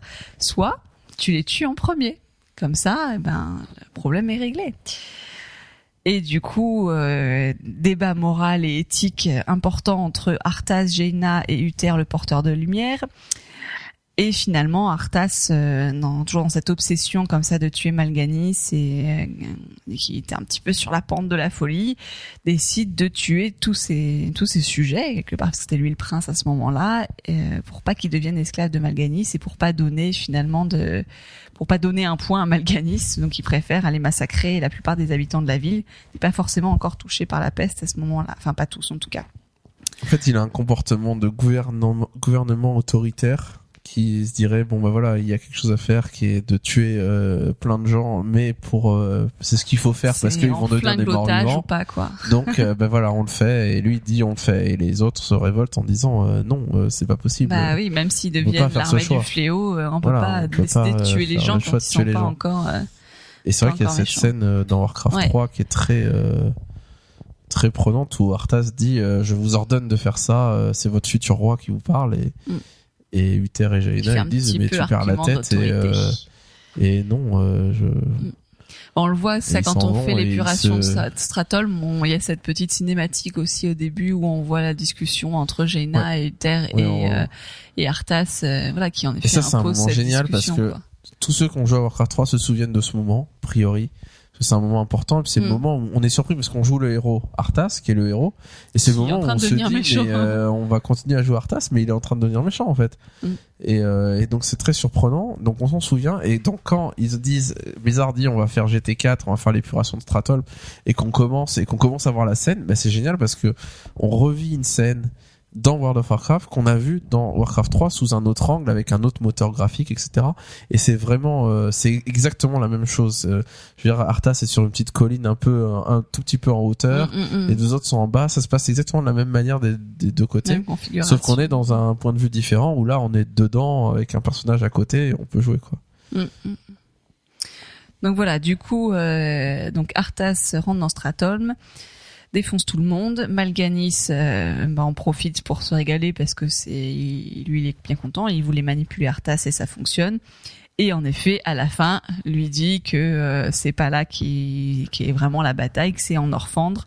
Et Arthas lui dit qu'il va le poursuivre jusqu'au fin Jusqu'au fond. fin fond, jusqu'au un enfant. Voilà, donc dans sa rage passionnelle comme ça, un peu euh, petit peu excessive quand même. Arthas euh, bah, prend la flotte royale avec lui part en Orfandre, euh, ment à ses hommes aussi, euh, trahit ceux qui sont battus avec pour lui euh, euh, depuis le début de, de cette guerre, parce qu'il voilà, quelque part il les manipule pour aller euh, pour aller faire euh, une Pour guerre qui est plus euh, du ouais au niveau de la vengeance ou au niveau d'une fixation en tout cas qui est pas rationnelle à ce point-là quoi. Euh, Donc du coup il envoie un peu tout le monde au casse-pipe. Euh, et finalement, euh, d'ailleurs, ça se termine tout simplement en fait qu'il va récupérer de givre et qui devient du coup euh, le futur roi Lich. Par la suite, donc Arthas recroise Malganis euh, et il le tue. Euh, et maintenant, on sait aussi qu'il y a qu'il est peut-être pas finalement mort Malganis puisqu'il y a des rumeurs qui courent sur le fait. euh, Je me Ah, demandais, est-ce que tu me fasses la rumeur qui court, ma Kraken? Je suis déçue. C'est des bruits qui courent. c'est- Des- Ah, pardon. Non, mais on peut pas, les, les signes en podcast audio, ça passe non, très mais mal. je pensais qu'il allait le faire spontanément, tu vois, comme à chaque fois. Enfin bref, euh, donc il y a des rumeurs qui circulent sur le fait que euh, le seigneur de l'effroi, donc Malganis, ne serait pas mort, mais aurait euh, usurpé l'identité de l'amiral Baren Ponnevent. Vous savez absolument pas qui c'est, moi non plus, mais il contrôle l'assaut écarlate euh, et en fait c'est un type qui est euh, qui serait mort et euh, et Malganis c'est en- enfin contrôle son corps euh, qui est juste une enveloppe qui lui permet de rester vivant comme ça. Euh, et il attend patiemment euh, de pouvoir prendre sa revanche sur Arthas. Voilà, pour Malganis. Malganis. Très bien, merci beaucoup. Euh, on passe maintenant à la nouvelle partie euh, depuis le mois dernier, la partie anecdote du mois. Alors, quelles anecdotes on peut vous raconter ce mois-ci? On va parler un peu de qu'est-ce qu'on a fait dans World of Warcraft ce mois-ci. Euh, alors, outre les quêtes journalières, les réputations, etc., etc., qu'on bouffe par centaines en ce moment, moi j'ai monté un reroll, j'ai monté mon moine euh, qui est level 66, 67, quelque chose comme ça. Euh, et euh, donc en jouant euh, pas de manière excessive, mais en y jouant un peu pas mal dessus. La et je me suis vraiment rendu compte à quel point ça monte à toute vitesse. Mm. Avec les objets d'héritage, avec maintenant les jambières qu'on a en plus, ben on a plus 60% d'XP. Ce qui est déjà énorme et en plus en moine vous savez qu'on a une quête spéciale qui s'appelle je sais plus je sais plus le nom du sort à partir du niveau 20 où on a un bonus de 50% d'XP euh, de, sur les quêtes et sur les monstres tués et donc on fait c'est le pèlerinage zen c'est ça. Donc on est un moine niveau 20 on fait un pèlerinage on part euh, en Pandarie on a une quête euh, à faire qu'on peut faire une fois par jour quête journalière qui nous donne un buff d'une heure qui va à partir du niveau 60 devient un buff de deux heures euh, et qui nous augmente l'XP de 50%. Donc quand vous avez 60% en plus par les objets d'héritage et en plus 50% par le buff euh, d'XP, voilà, ça monte vraiment à toute Et vitesse. Charis, Charis qui rush les instants. Et Charis qui rêve des instances à partir de l'outre-terre seulement, parce que Ouais, ouais, quand c'est là que ça commence à devenir long. Sinon, Avant, ça allait tellement vite. Euh, et euh, et le, le pèlerinage. Alors, faites pas comme moi, faites pas l'erreur. quand vous faites votre pèlerinage zen, donc vous cliquez sur le truc, ça vous téléporte en Pandarie. Vous faites votre quête et ensuite, pour revenir, vous faites pas pierre de foyer. Vous faites pèlerinage zen. Parce que le pèlerinage zen vous emmène là-bas, mais vous ramène aussi. Parce que si vous le faites pas, euh, bah, le sort qui reste, qui vous reste, c'est le retour. Et donc, quand vous allez refaire le pèlerinage zen pour y vouloir aller en Pandarie, bah, vas vous allez faire le retour. Et ensuite, vous dites, mais qu'est-ce que c'est que cette histoire? Ça peut marcher. Puis vous le refaites et là, ça vous envoie en Pandarie. Donc, euh, voilà, c'est assez, euh, c'est vraiment un bonheur ce truc pour monter un moine euh, rapidement. Euh, voilà, et le, le, le moine euh, comme clash, je sais pas si vous avez joué vous un petit peu moine. Euh, c'est assez, c'est assez dynamique. C'est, Mm. euh, moi j'adore les animations de coups de poing, de coups de pied, etc. Coups de pied retournés, etc. fais un peu hyperactif quand même. hein. Ouais, et alors il y a, il y a plein de sorts qui sont vraiment euh, pas cheatés, mais euh, qui sont vraiment des trucs de mouvement en DPS. Le, le, le truc où on fait une glissade sur un dragon et qu'on avance en, enfin qu'on avance très vite en face de soi et on avance très loin. Mais ça c'est un bonheur quoi. Ça permet de se déplacer tellement vite. Ça, c'est une attaque ou c'est juste un. Non, non, c'est, bah, si, c'est une attaque parce que on lance le truc et quand on veut, on l'interrompt et il retombe sur le sol et il fait une petite AOE autour de lui. Donc ça permet d'aller loin si tu l'interromps pas et puis tu peux l'interrompre au, au milieu du, du truc. Euh, puis les roulades, etc. Et puis les talents qui permettent d'augmenter la vitesse de course après une roulade. Il y a plein de petits trucs. Et puis il y a la- le toucher mortel.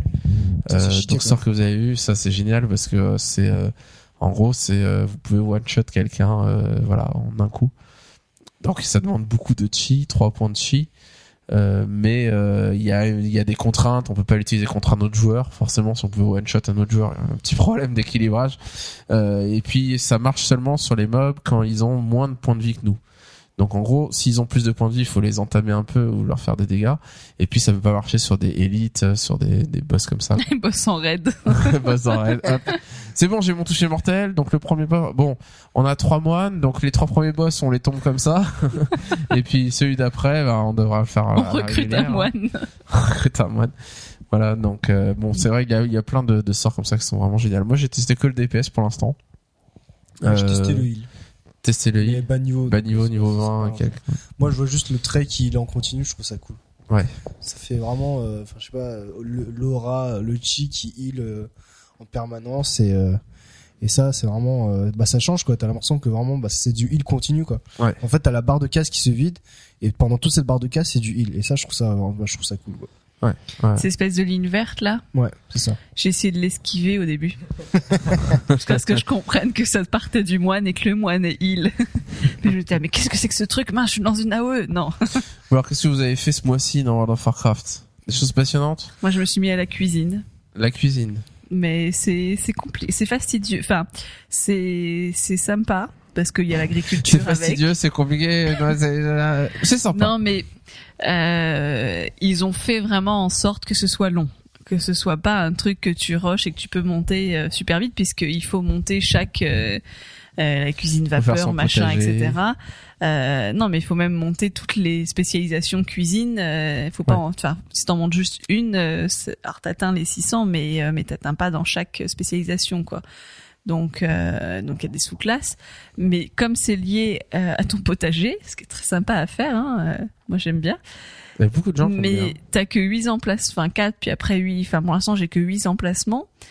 Du coup, c'est super long de devoir attendre 24 heures que ta bouffe soit prête. Non, mais t'es pas obligé d'attendre carottes. 24 heures devant ton PC, tu peux aller faire autre Non, chose. justement. Donc tu fais ça ton le soir parce que euh, certains jouent le soir euh, seulement.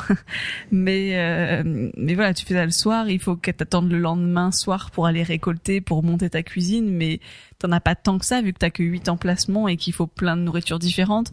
Donc c'est un peu frustrant euh, C'est vraiment le syndrome Farmville. Hein. Moi, je vis Ouais, euh, actuellement, je vis avec quelqu'un qui euh, tous les soirs, euh, si on est sorti le soir qu'on n'a pas pu jouer à WoW, dit ah j'ai pas fait mes, j'ai Ouais, pas fait mes plantations, mes récoltes, ah ça me saoule. je pense qu'à ça. quand même pas mais le. Mais la- voilà, après, euh, après pour le coup, j'étais un peu sceptique sur euh, l'agriculture euh, avant. Je trouvais que ça devenait un peu comique quand dans le channel t'avais euh, qui a la recette pour le poisson pané? Enfin, j'ai l'impression de me retrouver sur un forum de nana. Enfin, tu vois. Euh, mais finalement, euh, je trouve que quand dès que tu t'y mets, euh, ouais, c'est assez addictif et, et c'est assez agréable d'aller planter ton truc, d'aller les ramasser, d'enlever les mauvaises herbes, de mettre un peu d'eau. euh, Enfin voilà, il y a un Mais côté j'ai un pas peu vu sympa. ça, les mecs qui demandent des recettes et tout. Moi, je me serais fait plaisir. hein. Non, mais c'est Parce que moi, je leur explique comment faire des poissons panés, y a pas de problème. Hein. tu les prends surgelés, Mettre un feu doux, surtout. un petit peu d'huile. et- mais euh, enfin voilà. Mais pour le coup, euh, ouais, c'est assez addictif, je trouve, quand tu commences.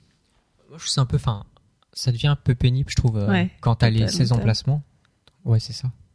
Ouais, t'as Ouais. les 16 emplacements. C'est long. Ouais. Enfin, c'est pas. Désherbé, machin. Après, enfin, après, t'as des, Ah bah t'as le des jardinage, c'est pas. T'as des quêtes qui font que ça te facilite le, gar- le jardinage. Mais euh, c'est pénible à chaque fois, tu sais, que tu, euh, tu laboures euh, le, le petit coin de terre. Parfois, t'as des petits mobs à l'intérieur et quand tu replantes, t'as encore des mobs et tout. Ouais, Ça- reste quand 16, même- ça fasse un peu. ça long. reste quand même moins pénible que Oui. le vrai jardinage. Oui, c'est sûr. la vraie vie. C'est sûr. Ouais, t'as pas Bon, les mains sales à la fin. Ouais, pas va, d'air de terre. T'es pas fatigué. Ça va, c'est plus propre. Ouais. Euh, on a testé avec euh, un groupe. En, on était, vous, étiez tous là, les, le mode défi. oui, oui, oui. Vous étiez là? On était cinq. C'était épique. On a fait le test mode défi. hein, C'était au tout début de Mist of Pandaria. On s'est dit ah tiens, il y a quelqu'un qui dit ah il est enthousiaste. On fait le mode défi, on teste. On s'est dit bon, t'es parti faire des zéros normales. On se dit bon pourquoi pas, on va voir quoi. Et donc on y va et on se dit bon faut vraiment aller vite. On a 15 minutes pour faire. C'était Temple du Serpent de Jade. Euh, je sais plus c'était 15 minutes ou enfin l'or c'était peut-être 15 minutes mais c'était beaucoup plus c'était 45 minutes ou une heure. Ouais. et on s'est dit vraiment une heure c'est jouable quoi. C'est bon euh, d'habitude on va vite euh, ça devrait aller quoi. Et donc on y va et le heal avec nous dit ah oui euh, faut enfin voilà faut tu fonces on y va t'inquiète pas je tiens etc on prend on prend deux ou trois packs dès le début et vraiment faut aller vite. Et puis vraiment moi moi je me dis mais attends euh, Enfin, les zéros, d'habitude, on la boucle en une demi-heure max, donc euh, c'est bon, le bronze, on l'aura facilement. On y va, on prend trois packs, etc. Et là, j'entends le deal dire, oh là là, oh là là, oh là là, tu prends beaucoup de vie, oh là là, tu perds beaucoup de vie. Euh, et puis, euh, je claque les CD, on tient un tout petit peu, puis on crève tous, et voilà, c'est fini. Bon. On dit, bon, trois packs, c'est peut-être abusé, on va prendre deux packs. Prend deux packs, on y va, là, puis euh, pareil, on galère, on galère, je claque mes CD, etc. Et puis on crève. Bon, ok, c'est vraiment beaucoup plus dur. Bon, on prend qu'un seul pack Deux un seul pack. Ils étaient deux, deux mobs. On les tape, voilà, on crève. Bon, ok, on fait un crowd control sur un mob et on prend l'autre. Et là, enfin, on a réussi à le passer. Donc, on fait les packs, euh, premier pack, deuxième pack, troisième pack, etc. Un par un, doucement, en faisant des CC, etc. Donc là, on se comprend pourquoi euh, il faut, ça met 45 minutes de faire le mode bronze, le, le médaille de bronze. Et, euh, et on se retrouve face au premier boss, celui euh, dans le temple Serpent de Jade qui, qui, qui invoque de l'eau, euh, des élémentaires d'eau, qui fait le truc où on tourne, faut pas toucher l'eau, etc. Et euh, bah on n'a jamais réussi à comprendre comment passer la phase 1 du combat, le moment où il, juste euh, le combat se lance. Bon, on était mal stuffé, etc. ouais, de- On prend des dégâts constamment. On se prend des dégâts constamment et juste on n'a même pas tapé un seul mob que le heal disait mais je peux pas faire je peux pas soigner ça quoi. Donc voilà, enfin, voilà ce que ça donne d'aller en mode défi quand on n'est pas préparé, qu'on sait même pas la strat et que euh, voilà, on y va un peu freestyle. Donc voilà, on n'est pas resté euh, très longtemps finalement et en effet, c'est vraiment dur le mode défi. Euh, qu'est-ce que vous avez fait d'autre ce mois-ci d'en haut? Bah, mis à part les quêtes journalières, euh, les réputations, qui d'ailleurs, euh, il y a moins de quêtes vu que tu montes les réputations au bout d'un moment. Ça, c'est cool. Du coup, je passe moins de temps sur le jeu. C'est bien. En attendant le patch 5.1, les nouvelles réputations et les nouvelles quêtes journalières. Enfin bref. Sinon, bah, je fais des, des petits hauts faits euh, de quêtes qui sont qui sont assez sympas. Donc, euh, par exemple, euh, dans les pour les Pandachan, t'as- il y avait une quête. Enfin, ouais, je sais pas si je vais en parler parce que peut-être j'en parlais dans un prochain au fait. Non, c'est ma kraken qui fait Ouais, les Je vais prochains. me spoiler. euh, Ouais, ouais, ouais, c'est pas grave. En fait, il y a, Je le ferai si tu veux. en fait, il y a- il y avait il y avait au fait qui, qui me perturbait. En fait, c'était dans Les hauts faits te perturbent. Ouais, ouais, enfin, je, je lisais Tu le- penses à la nuit, tu te réveilles en sueur, genre, c'est au fait. On dit de moi et l'agriculture, franchement. En fait, c'était un fait où il faut tuer 15 mantides en moins de 5 secondes. Donc s'appelle euh, crise cardiaque. Et, euh, et du coup, moi je suis en tank, donc j'y vais un peu comme, euh, comme un tank. Hein. Je, je prends tout plein de mobs et tout, et je me fais éclater. quoi. Enfin, non, je me fais pas éclater, mais j'ai du mal à tuer les mobs au bout de, des 5 secondes. quoi. Alors, bah, j'essaye plein de fois, plein de fois, il est tard, du coup, j'y arrive pas. Et en fait, il faut... Enfin, en- je me rends compte que... qu'en revenant un autre jour, en fait, il y, y a un mob qui passe et qui les tue tous en, quand- sur son passage. Ah. Il suffit Ouais. juste d'être là au bon moment. en Ouais, fait. voilà, Ouais, c'est ça. ouais. Qu'en gros, je perds de temps, quoi. Macraken, qu'est-ce que t'as fait ce mois-ci d'en haut? Moi, j'ai fait, euh, bah, en fait, j'ai fait du PVP.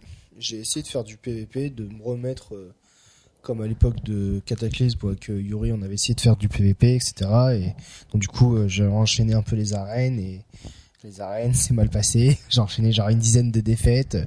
Et en fait, j'ai l'impression de faire, de faire, de, de servir de, de, de gain de points de conquête pour les autres équipes qui nous affrontaient, quoi. On était là, on se faisait un peu, on se faisait un peu, on commences à être connu sur le serveur. Ah, c'est Macraken en face, génial C'est free loot pour les points. On se faisait un peu défoncer. J'étais suis bon. euh, on reste pas très longtemps. On se fait un peu rape et tout. Puis après, on a eu enfin notre première victoire suite à une déco. La loot. en fait, on est arrivé, on a fait du 3v3. Et, euh, du coup, on est là. On, déjà, on est en train de se dire, putain, on va se faire grand défoncer. Je pense que ça va être la dernière, euh, ça va être la dernière, euh, le dernier match raid parce que je, enfin, moi, je commence à rager et tout. euh, J'en ai marre. Puis je fais, et je fais, purée, c'est pas normal là. Ils sont que deux là. Et là, on a commencé à faire, ah, on, on tient peut-être notre première victoire et tout. Et puis, en fait, on se rend compte que, pendant quand au moment où les portes s'ouvrent et tout, il y en a un qui court contre le mur. et donc du coup, on, En traite, tu passes derrière. Et donc du coup, on défonce le, le, le mec qui est qui est bah qui est vraiment là quoi. Et après, on enchaîne le le gars qui qui court sur le mur et nous, on est comme ça sur sur Skype, enfin sur Mumble. Ouais, c'est bon, c'est bon. Là, on. Vas-y, notre première On y victoire. croit à fond. Et à ce moment-là, on a le j'ai le haut fait qui apparaît, genre je sais plus combien de points de conquête ou première victoire en arène, je sais plus quoi là. Et du coup, euh, là, on est là, il y en a, ils nous font GG. Je fais ouais, ça a été super, ça a été une bataille rude, ça a été une bataille très très rude. On se la raconte un peu sur le chat, alors qu'en fait, on a une vieille déco sauvage et on a gagné grâce à ça. Et, et après, bon, bah, on aura enchaîné les défaites quoi. C'était du 2v2. Euh, Non, 3v3, 3v3. je crois. Pour celui-là, ça devait être du 3v3. Donc McCracken sort mieux au PVP. C'est l'influence de. Starcraft. ça. Comment? C'est l'influence de Starcraft. Ouais, je me mets Protoss versus Protoss. Euh, moi, j'ai l'histoire noob du mois, si vous voulez. Ça, vous Ouais. pouvez vous foutre de ma tête. Euh, déjà- je l'ai raconté en raid, donc ça va. Euh, donc, on était en, en train d'attendre pour euh, pour essayer de de wipe sur Feng. On a réussi. et donc donc voilà, ça papote strat et qu'est-ce qu'on peut améliorer, etc. Et comme il y a eu la 105, euh, tout le monde a encore des des baguettes là pour transformer euh, les gens. Donc on est là, on, on attend, on attend, on attend, c'est un peu long. Et puis tout d'un coup, euh, je vois qu'il y a un squelette assis euh, assis par terre. Donc je me dis tiens, euh, qui c'est qui est transformé en squelette? Puis je cherche, je regarde parce que on est dans un petit coin euh, rassemblés les uns contre les autres, donc on sait pas, c'est un peu confus les personnes et les noms au-dessus quoi. Donc je regarde, je vois non, Kate Nash il est transformé en autre chose et tout. Puis je cherche, mais Enfin, je sais pas, ça dure bien une minute. euh, en plus, c'est quelqu'un qui bouge pas et tout. euh, ça dure bien un moment avant que je comprenne qu'en fait, c'était moi. Et que c'est pour ça qu'il y avait pas de nom au-dessus de ma tête.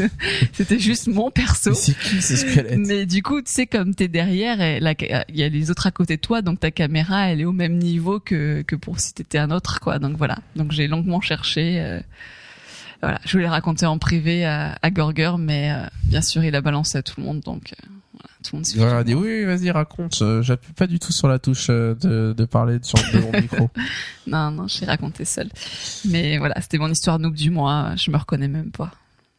Enfin, en squelette. Euh, Charis, elle a beaucoup de problèmes sur World of Warcraft. Moi, j'ai remarqué en la regardant jouer que c'est hallucinant. Euh, oui, il y a- pour moi, euh, il y a une seule raison euh, au fait que la Horde et l'Alliance se détestent et qu'ils s'entretuent tout le temps, c'est Charis. c'est Charis qui crée- cause des problèmes. Je veux dire, on fait des quêtes, on est tranquille en Pandarie, on est amis avec les Pandarènes, on est amis avec les Allianceux, tout va bien. Charis a toujours des problèmes de ciblage. Elle veut cibler un mob, elle cible un Allianceux, elle le tape, ça déclenche une guerre. Je veux dire, tout le temps. Il a qu'à pas être sur mon chemin. Ouais, ouais, mais euh, moi je dis, euh, je suis là à côté, je dis mais fais attention et euh, on a, on est, on fait les quêtes du Lotus doré, on croise un chasseur qui est vraiment pas très bien stuffé en plus, qui est 90 depuis pas longtemps, euh, qui est, euh, qui a pas de stuff PVP clairement, et donc on est là, on est en train de taper des mobs et là Charis ça a dit oups et euh, elle a lancé une boule de feu. Et puis Non, de- d'abord, il m'a tapé. comment Non, ça non. commencé. Ouais, Il m'a peut-être. tapé, j'ai répondu. Elle a- mais elle- elle ils- répond, euh, trompés, machin. alors, Et donc moi je lui dis bah arrête, enfin il s'est trompé, euh, enfin voilà, toi ça t'arrive tout le temps aussi, etc. Et euh, et Charis elle est là, elle commence à voir que c'est là que le- c'est ça que le, le pouvoir, elle sans le pouvoir elle commence à dire non, Non, mais il m'a non, tapé, mais- etc. Et puis elle le Il tape, elle le tape, je dis mais arrête, le tape pas. Il, Il tu vois, tu vois bien qu'il te fait rien comme il te tape, mais il te fait rien comme dégâts. mais c'est rien vrai que du tout, souvent, tu je perds rien. cible sans faire exprès. Et euh, voilà, et elle, euh, non mais j'essaye d'arrêter, mais elle continue à le cibler et elle le tue, etc. Et voilà, ça, quand tu fais quand tu fais des quêtes journalières avec Charis, ça arrive tout le temps, qu'il y a un qui passe. Un petit coup Et de que- bâton. Je lui dis, mais pourquoi tu le tapes? Elle dit, mais Ah, je le tape pas. Euh, Ça m'est si. arrivé encore à mi-colline sans faire exprès. J'ai ciblé un mec et je lui ai mis un petit coup de pied. Un petit C'est bon, coup de il pied. s'en est pas rendu compte, il est parti. Heureusement. Il s'en rendra compte ce soir, il dit, pourquoi j'ai un bleu Ça arrive. hein. Un truc de fou. On dirait des pieds de troll. Qui m'est arrivé à mi-colline. En fait, j'étais dans l'auberge. Et là, il y a, bah, il y a des Alliances qui s'amusent à taper les gens dans l'auberge. Et moi, je, bah, j'ai pas envie de me taper, donc du coup, je m'enfuis. je, me mets derrière le comptoir, Non, assis par terre. Et, et du coup, je me dis, il y a des gardes à mi-colline qui tapent les gens qui, euh, qui frappent euh, les, les gens du camp opposé. Et euh, du coup, je, bah, je me dis, je vais aller les voir. Alors, du coup, Bonjour, aussi. Bonjour, monsieur, monsieur. monsieur, on me tape. donc voilà. Je. Monsieur le gendarme. du coup, je, je sors tant bien que mal parce que les mecs ils me stun, enfin ils ils s'éclatent quoi. et euh, j'arrive devant le PNJ. Et là, le PNJ, ce gros pourri, il me tue. J'ai pas compris pourquoi. Est-ce que t'es une balance? Voilà, ils aiment- on n'aime pas les balances avec Covid. Les ninjas, on veut j'étais bien. un peu mais dégoûté, les j'ai pas balances. compris. On Mais je était, pense- on était sur une opération jeune. J'ai fait foirer notre couverture. N'importe quoi. Ça se tapait des triplés dans le tout seul. Euh, alors qu'est-ce qui s'est passé d'autre? Euh, On a raidé avec notre guide forcément. Euh, on a fait les gardiens, on a fait Feng mais on n'a pas tombé encore, donc on avance euh, doucement mais sûrement. Euh, bon, la strat est assez chaotique. Euh, on- tout le monde s'accorde pour dire que en raid on a une strat évolutive. Au fur et à mesure des trails, elle évolue, elle change et on teste d'autres choses, etc. Parce que bon, on, est, on On essaye un truc, on revient en On arrière, essaye, on essaye revient, on dit ah, autre. ça va pas, on fait un peu n'importe quoi, après on change, etc. Il y en a qui poulent alors qu'ils sont heal. Enfin voilà, c'est. Ouais, c'est vrai qu'il se passe des choses comme ça. Euh, un, un truc, une sorte de nouveau encore. Euh, c'est- c'était toi, Charis, en plus. Ouais. Où euh, on, Enfin, on- c'est pas on- moi qui on suis la loupe cette fois. on part, on tank le truc, etc. Et c'est pas moi qui fais l'erreur pour une fois. Pourtant, ça, m'est arrivé. aussi. ça m'est arrivé, mais j'ai réussi à m'en sortir discrètement. Euh, on poule, etc. On lance le combat, un combat, un combat. Et puis d'un moment, Charis s'est dit, pourquoi il y a encore un cristal à côté de moi sur Feng? Donc le cristal que les tanks sont censés prendre dès le début du combat. Et que et donc quand c'est le cristal de la barrière, forcément, euh, donc ceux qui ont fait Feng savent que bah voilà, Il on a besoin de cette moment. barrière à un moment quand même pour se protéger. Donc c'est voilà, si le tank prend pas le cristal, il va y avoir un problème. Donc en plein milieu de la phase 1, on voit le tank qui court prendre le cristal, revenir se replacer. Voilà, forcément, ça fait des, des histoires euh, assez assez marrantes. Euh, Ouais, voilà, Je me, on- suis- je me souviens d'être, de m'être pris, enfin de, de- d'avoir été pris dans un guet-apens. ah ouais, il y a eu un beau euh, guet-apens pour ma Kraken ce mois-ci. On Voilà, est bien je vous explique en ce hein. moment, donc euh, mon paladin est devenu mon main, euh, mon main, et euh, j'ai un peu cette, euh, enfin je sais que je vais jouer heal, mais ça me saoule de forcément de faire du leveling en heal, donc du coup je me fais un stuff DPS, et pendant que je me fais un stuff, j'essaie en parallèle de me faire un stuff heal. Sauf que du coup, à vouloir essayer de faire un stuff sur les deux, j'ai du mal à, à me stuffer bien sur euh, sur euh, sur euh, l'une des sur l'une des spé quoi. Et donc j'en parle à Gorgor, je dis bon en ce moment je peux pas trop enfin je veux pas trop raider parce que j'ai pas de stuff, et que c'est relou de monter de stuff, etc. Il fait mais non, mais tu fais d'abord un stuff DPS et après tu farmeras ton stuff heal après.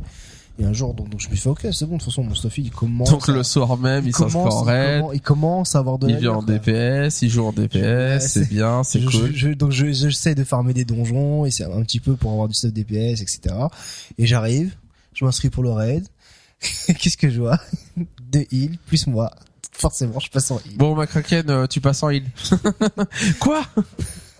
Et donc du coup ça a été la galère, la mana, la mana et j'ai pleuré. Et on a tombé les gardiens ce soir-là. Ouais, mais Ah. avec des débuts comiques quand même. On commence le boss, au bout de 1 minute 30, ma Kraken dit Bon, bah j'ai plus de mana. quoi Mais on a rien bon quoi. Le boss il a perdu 10% de vie. Bon moi j'ai plus de mana. hein. c'est bon, c'est fini là. Il soigne au bandage. À un moment, on était en chaîne tous les deux. Il me dit C'est bon, je t'ai fait un super bandage. What? Je peux me le faire C'était trop cool parce qu'en fait le bandage j'ai réussi à le terminer parfaitement. Tu voyais pas qu'il se coupe entièrement sans qu'il se coupe.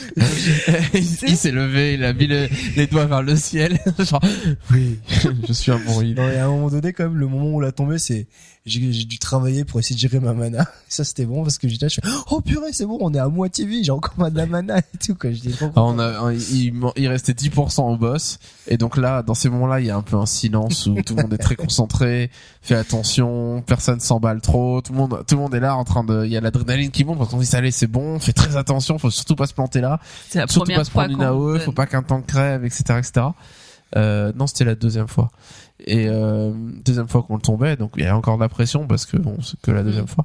Et, euh, et là donc silence de mort ce moment vraiment où on est concentré. Et là on entend ma caca qui dit ah on va le tomber! En plus j'ai encore quasiment toute ma mana c'est trop bien et tout! Et là tout le monde chut tais-toi tais-toi on est concentré on reste concentré. Tu vas nous porter la poisse Alors, etc moi, je savais qu'avec la mana que j'avais, euh, c'était bon, quoi. Mana, plein de bandages, c'était bon. c'est bon, c'est bon. Et là, il a tous ses bandages qui sont up, tout va bien.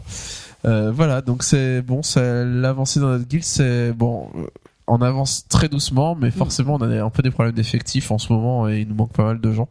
Donc euh, bon, forcément, euh, on espère que ça, ça ira mieux, qu'on pourra raider plus souvent par la suite et avancer un petit peu.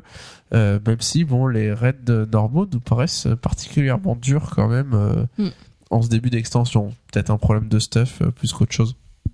Bon, une autre histoire à nous raconter ou on s'arrête là? Non, c'est bon. Vous Non, avez fait parler J'arrête qui- les humiliations. T'arrêtes. On a marre d'être humilié. Euh, donc on passe maintenant à la partie de fin avec le- les quelques les petites news Blizzard, le commentaire du mois et notre partie à paro. Que faites-vous euh, dans votre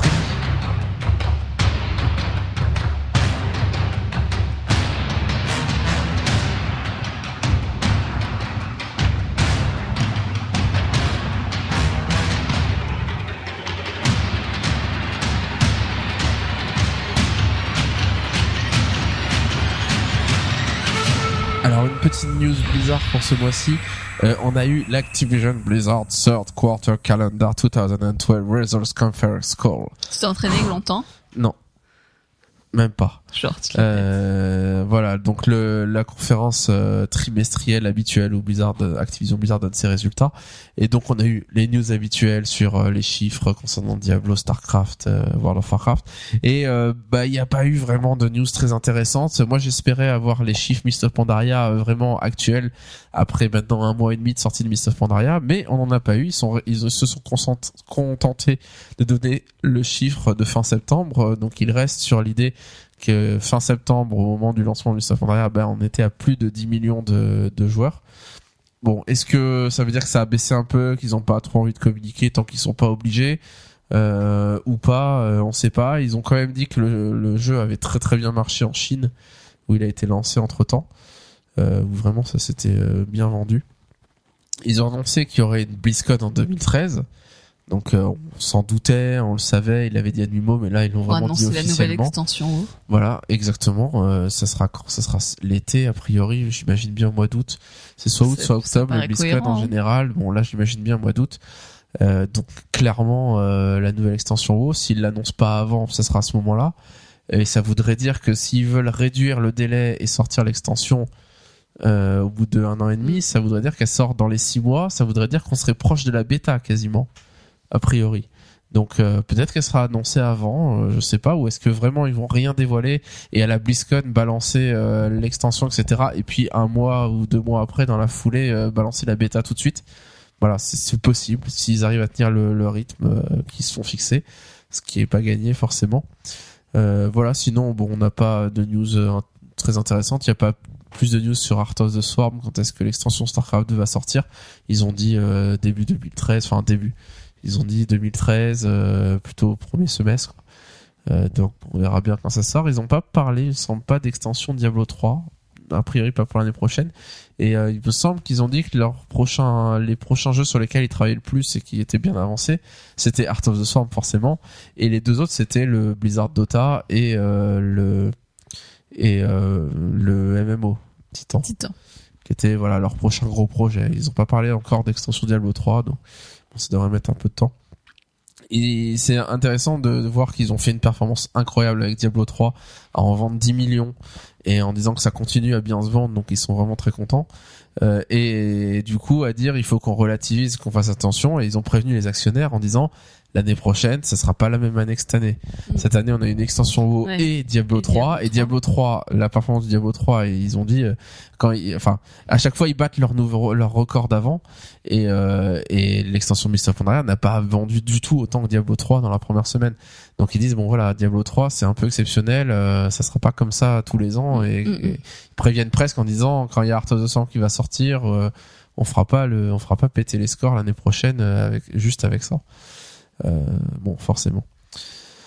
Le commentaire du mois, euh, j'ai sélectionné Zedrix, un des derniers commentaires euh, sur notre dernier podcast, où il nous dit, et c'est un commentaire que je trouvais très intéressant parce qu'on partage un peu ce, questionnement, il nous dit, je ne sais pas pour votre guilde, je considère ma guilde de même niveau que la vôtre, juste par rapport aux attentes et au fait de clean le mode normal, et c'est vrai que c'est un peu le, le, le même optique qu'on a. Et il dit, mais nous avons beaucoup de mal à down le premier boss du caveau de Mogushan. Euh, il nous dit qu'à Cataclysme, ils avaient tué plus de boss beaucoup plus vite et ils avaient mieux avancé en raid euh, en- rapidement après la sortie de l'extension et que là, vraiment, ils sont un peu bloqués et qu'ils galèrent. Et ils se demandaient pourquoi. Pourquoi Alors la, seule extension qu'il avance, enfin l'explication qu'il avance un petit peu en se disant peut-être que c'est pour ça, mais moi je suis moyennement convaincu, c'est de dire est-ce que euh, parce que le, niveau, en héros on se stuff plus facilement, on a moins besoin d'être optimisé, on est plus, euh, on fonce, euh, on y fait un peu n'importe quoi et du coup le niveau aurait baissé globalement et du coup on galère plus en raid euh, alors qu'à Cataclysme on en bavait en donjon et du coup on allait en raid plus facilement. Bon, je sais pas. Il y a un vrai questionnement de la part des joueurs. Moi, j'ai vu beaucoup, beaucoup de posts sur les forums revenir sur justement cette idée que bah, pourquoi en raid normal on galère autant? Euh, alors et notamment sur le, le même le premier boss quoi. alors que normalement souvent en raid le premier boss est assez facile. On se souvient l'âme des dragons le Morchoc euh, qui était euh, vraiment enfin, c'était quasiment impossible de pas réussir à le tomber le premier soir en raid normal si on était une guilde à peu près organisée. Euh, et donc là c'est vrai que les gardiens nous on a mis quoi trois semaines à les tomber. C'est vrai que les premiers soirs on n'était pas stuffés on est certains étaient niveau 440 de niveau d'objet. Donc forcément on, tenait pas. Mais euh, ça a été assez long à vraiment euh, réussir à maîtriser le combat et, Feng on n'est pas encore au point de le tomber. On arrive en P3 mais euh, on passe pas la P3 Euh, donc vous avez une explication une idée pourquoi est-ce que c'est est-ce que c'est vraiment plus dur ou pas? Est-ce que c'est à cause du Red Finder? Que il y a un palier en plus euh, il y a le palier 463 de stuff qui est le- les zéros et le palier 476 qui est Red Finder pour ensuite faire le raid normal 489 euh, beaucoup de joueurs se plaignent qu'ils aimeraient ne pas faire le Red Finder comme on le fait nous et, et qui disent que finalement le raid normal est beaucoup plus dur à ce moment-là parce que on manque de stuff niveau 476 Blizzard dit euh, vous n'êtes pas obligé de faire le Red Finder c'est faisable en raid normal mais beaucoup de gens disent euh, c'est faisable peut-être mais c'est beaucoup plus dur. Euh, donc bon on n'a pas vraiment d'explication là-dessus. Moi je c'est vrai que je peux moi je me souviens qu'à Cataclysme on avait quand même plus galéré en début de de à faire les premiers raids que après au Terre de Feu ou à l'âme des dragons où là on est on commençait à être stuffé euh, on était et puis il y a une notion aussi de, de est-ce qu'on maîtrise notre classe? Est-ce que les heals maîtrisent tous les changements qu'il y a eu vis-à-vis des heals est-ce que les tanks maîtrisent le tanking qui a beaucoup changé? Euh, voilà. C'est vrai que quand on va avancer dans l'extension et qu'il y aura un patch le patch d'après par exemple ben on saura jouer notre classe. On sera on sera entraîné déjà pendant tout un cycle de raid et donc on saura jouer notre classe on sera stuffé donc ça ira plus facilement euh, moi, j'ai vraiment vu des grosses différences en raid, notamment sur les gardiens, par exemple. À partir du moment où les heals géraient mieux leur mana et ne crachaient pas toute leur mana dès le début et arrivaient à heal de manière plus modérée pour pas trop en dépenser, où les tanks mitigeaient vraiment les dégâts, avaient une mitigation très active pour en prendre moins de dégâts, et où tous les DPS faisaient très attention à pas se prendre d'AOE et à bien esquiver. Du coup, ça fait vraiment toute la différence. Donc, Bon, est-ce que le jeu a vraiment changé en profondeur, notamment le rôle de tank, le rôle de heal, au point que on doit réapprendre un peu à jouer, ce qui explique Mm, pourquoi on galère un peu en raid normal?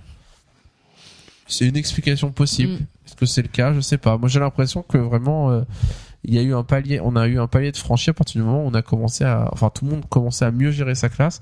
Les DPS maîtrisaient mieux leur cycle et du coup avaient un plus gros DPS et euh, que ça nous a permis d'avancer un peu. Pour autant, on galère un peu sur Feng et on va galérer sur le troisième boss a priori, puisque c'est un peu une course au DPS si j'ai bien compris. Non, pas d'avis là-dessus. Vous êtes d'accord? Pas d'accord? Ah, je sais pas, ouais. En tout cas, c'est clair qu'on manque de DPS. Enfin, là, en tout cas, quand on l'a fait. euh, Après, est-ce que c'est vraiment plus dur? C'est difficile d'évaluer parce que c'est très subjectif, hein, la difficulté. Enfin, on garde un souvenir qui est pas forcément fiable, donc euh, ouais. c'est un peu difficile à évaluer. Mais c'est vrai que, euh, enfin, nous, on est plusieurs dans la guilde à pas du tout faire de Raid Finder par souhait, enfin, pas volontairement.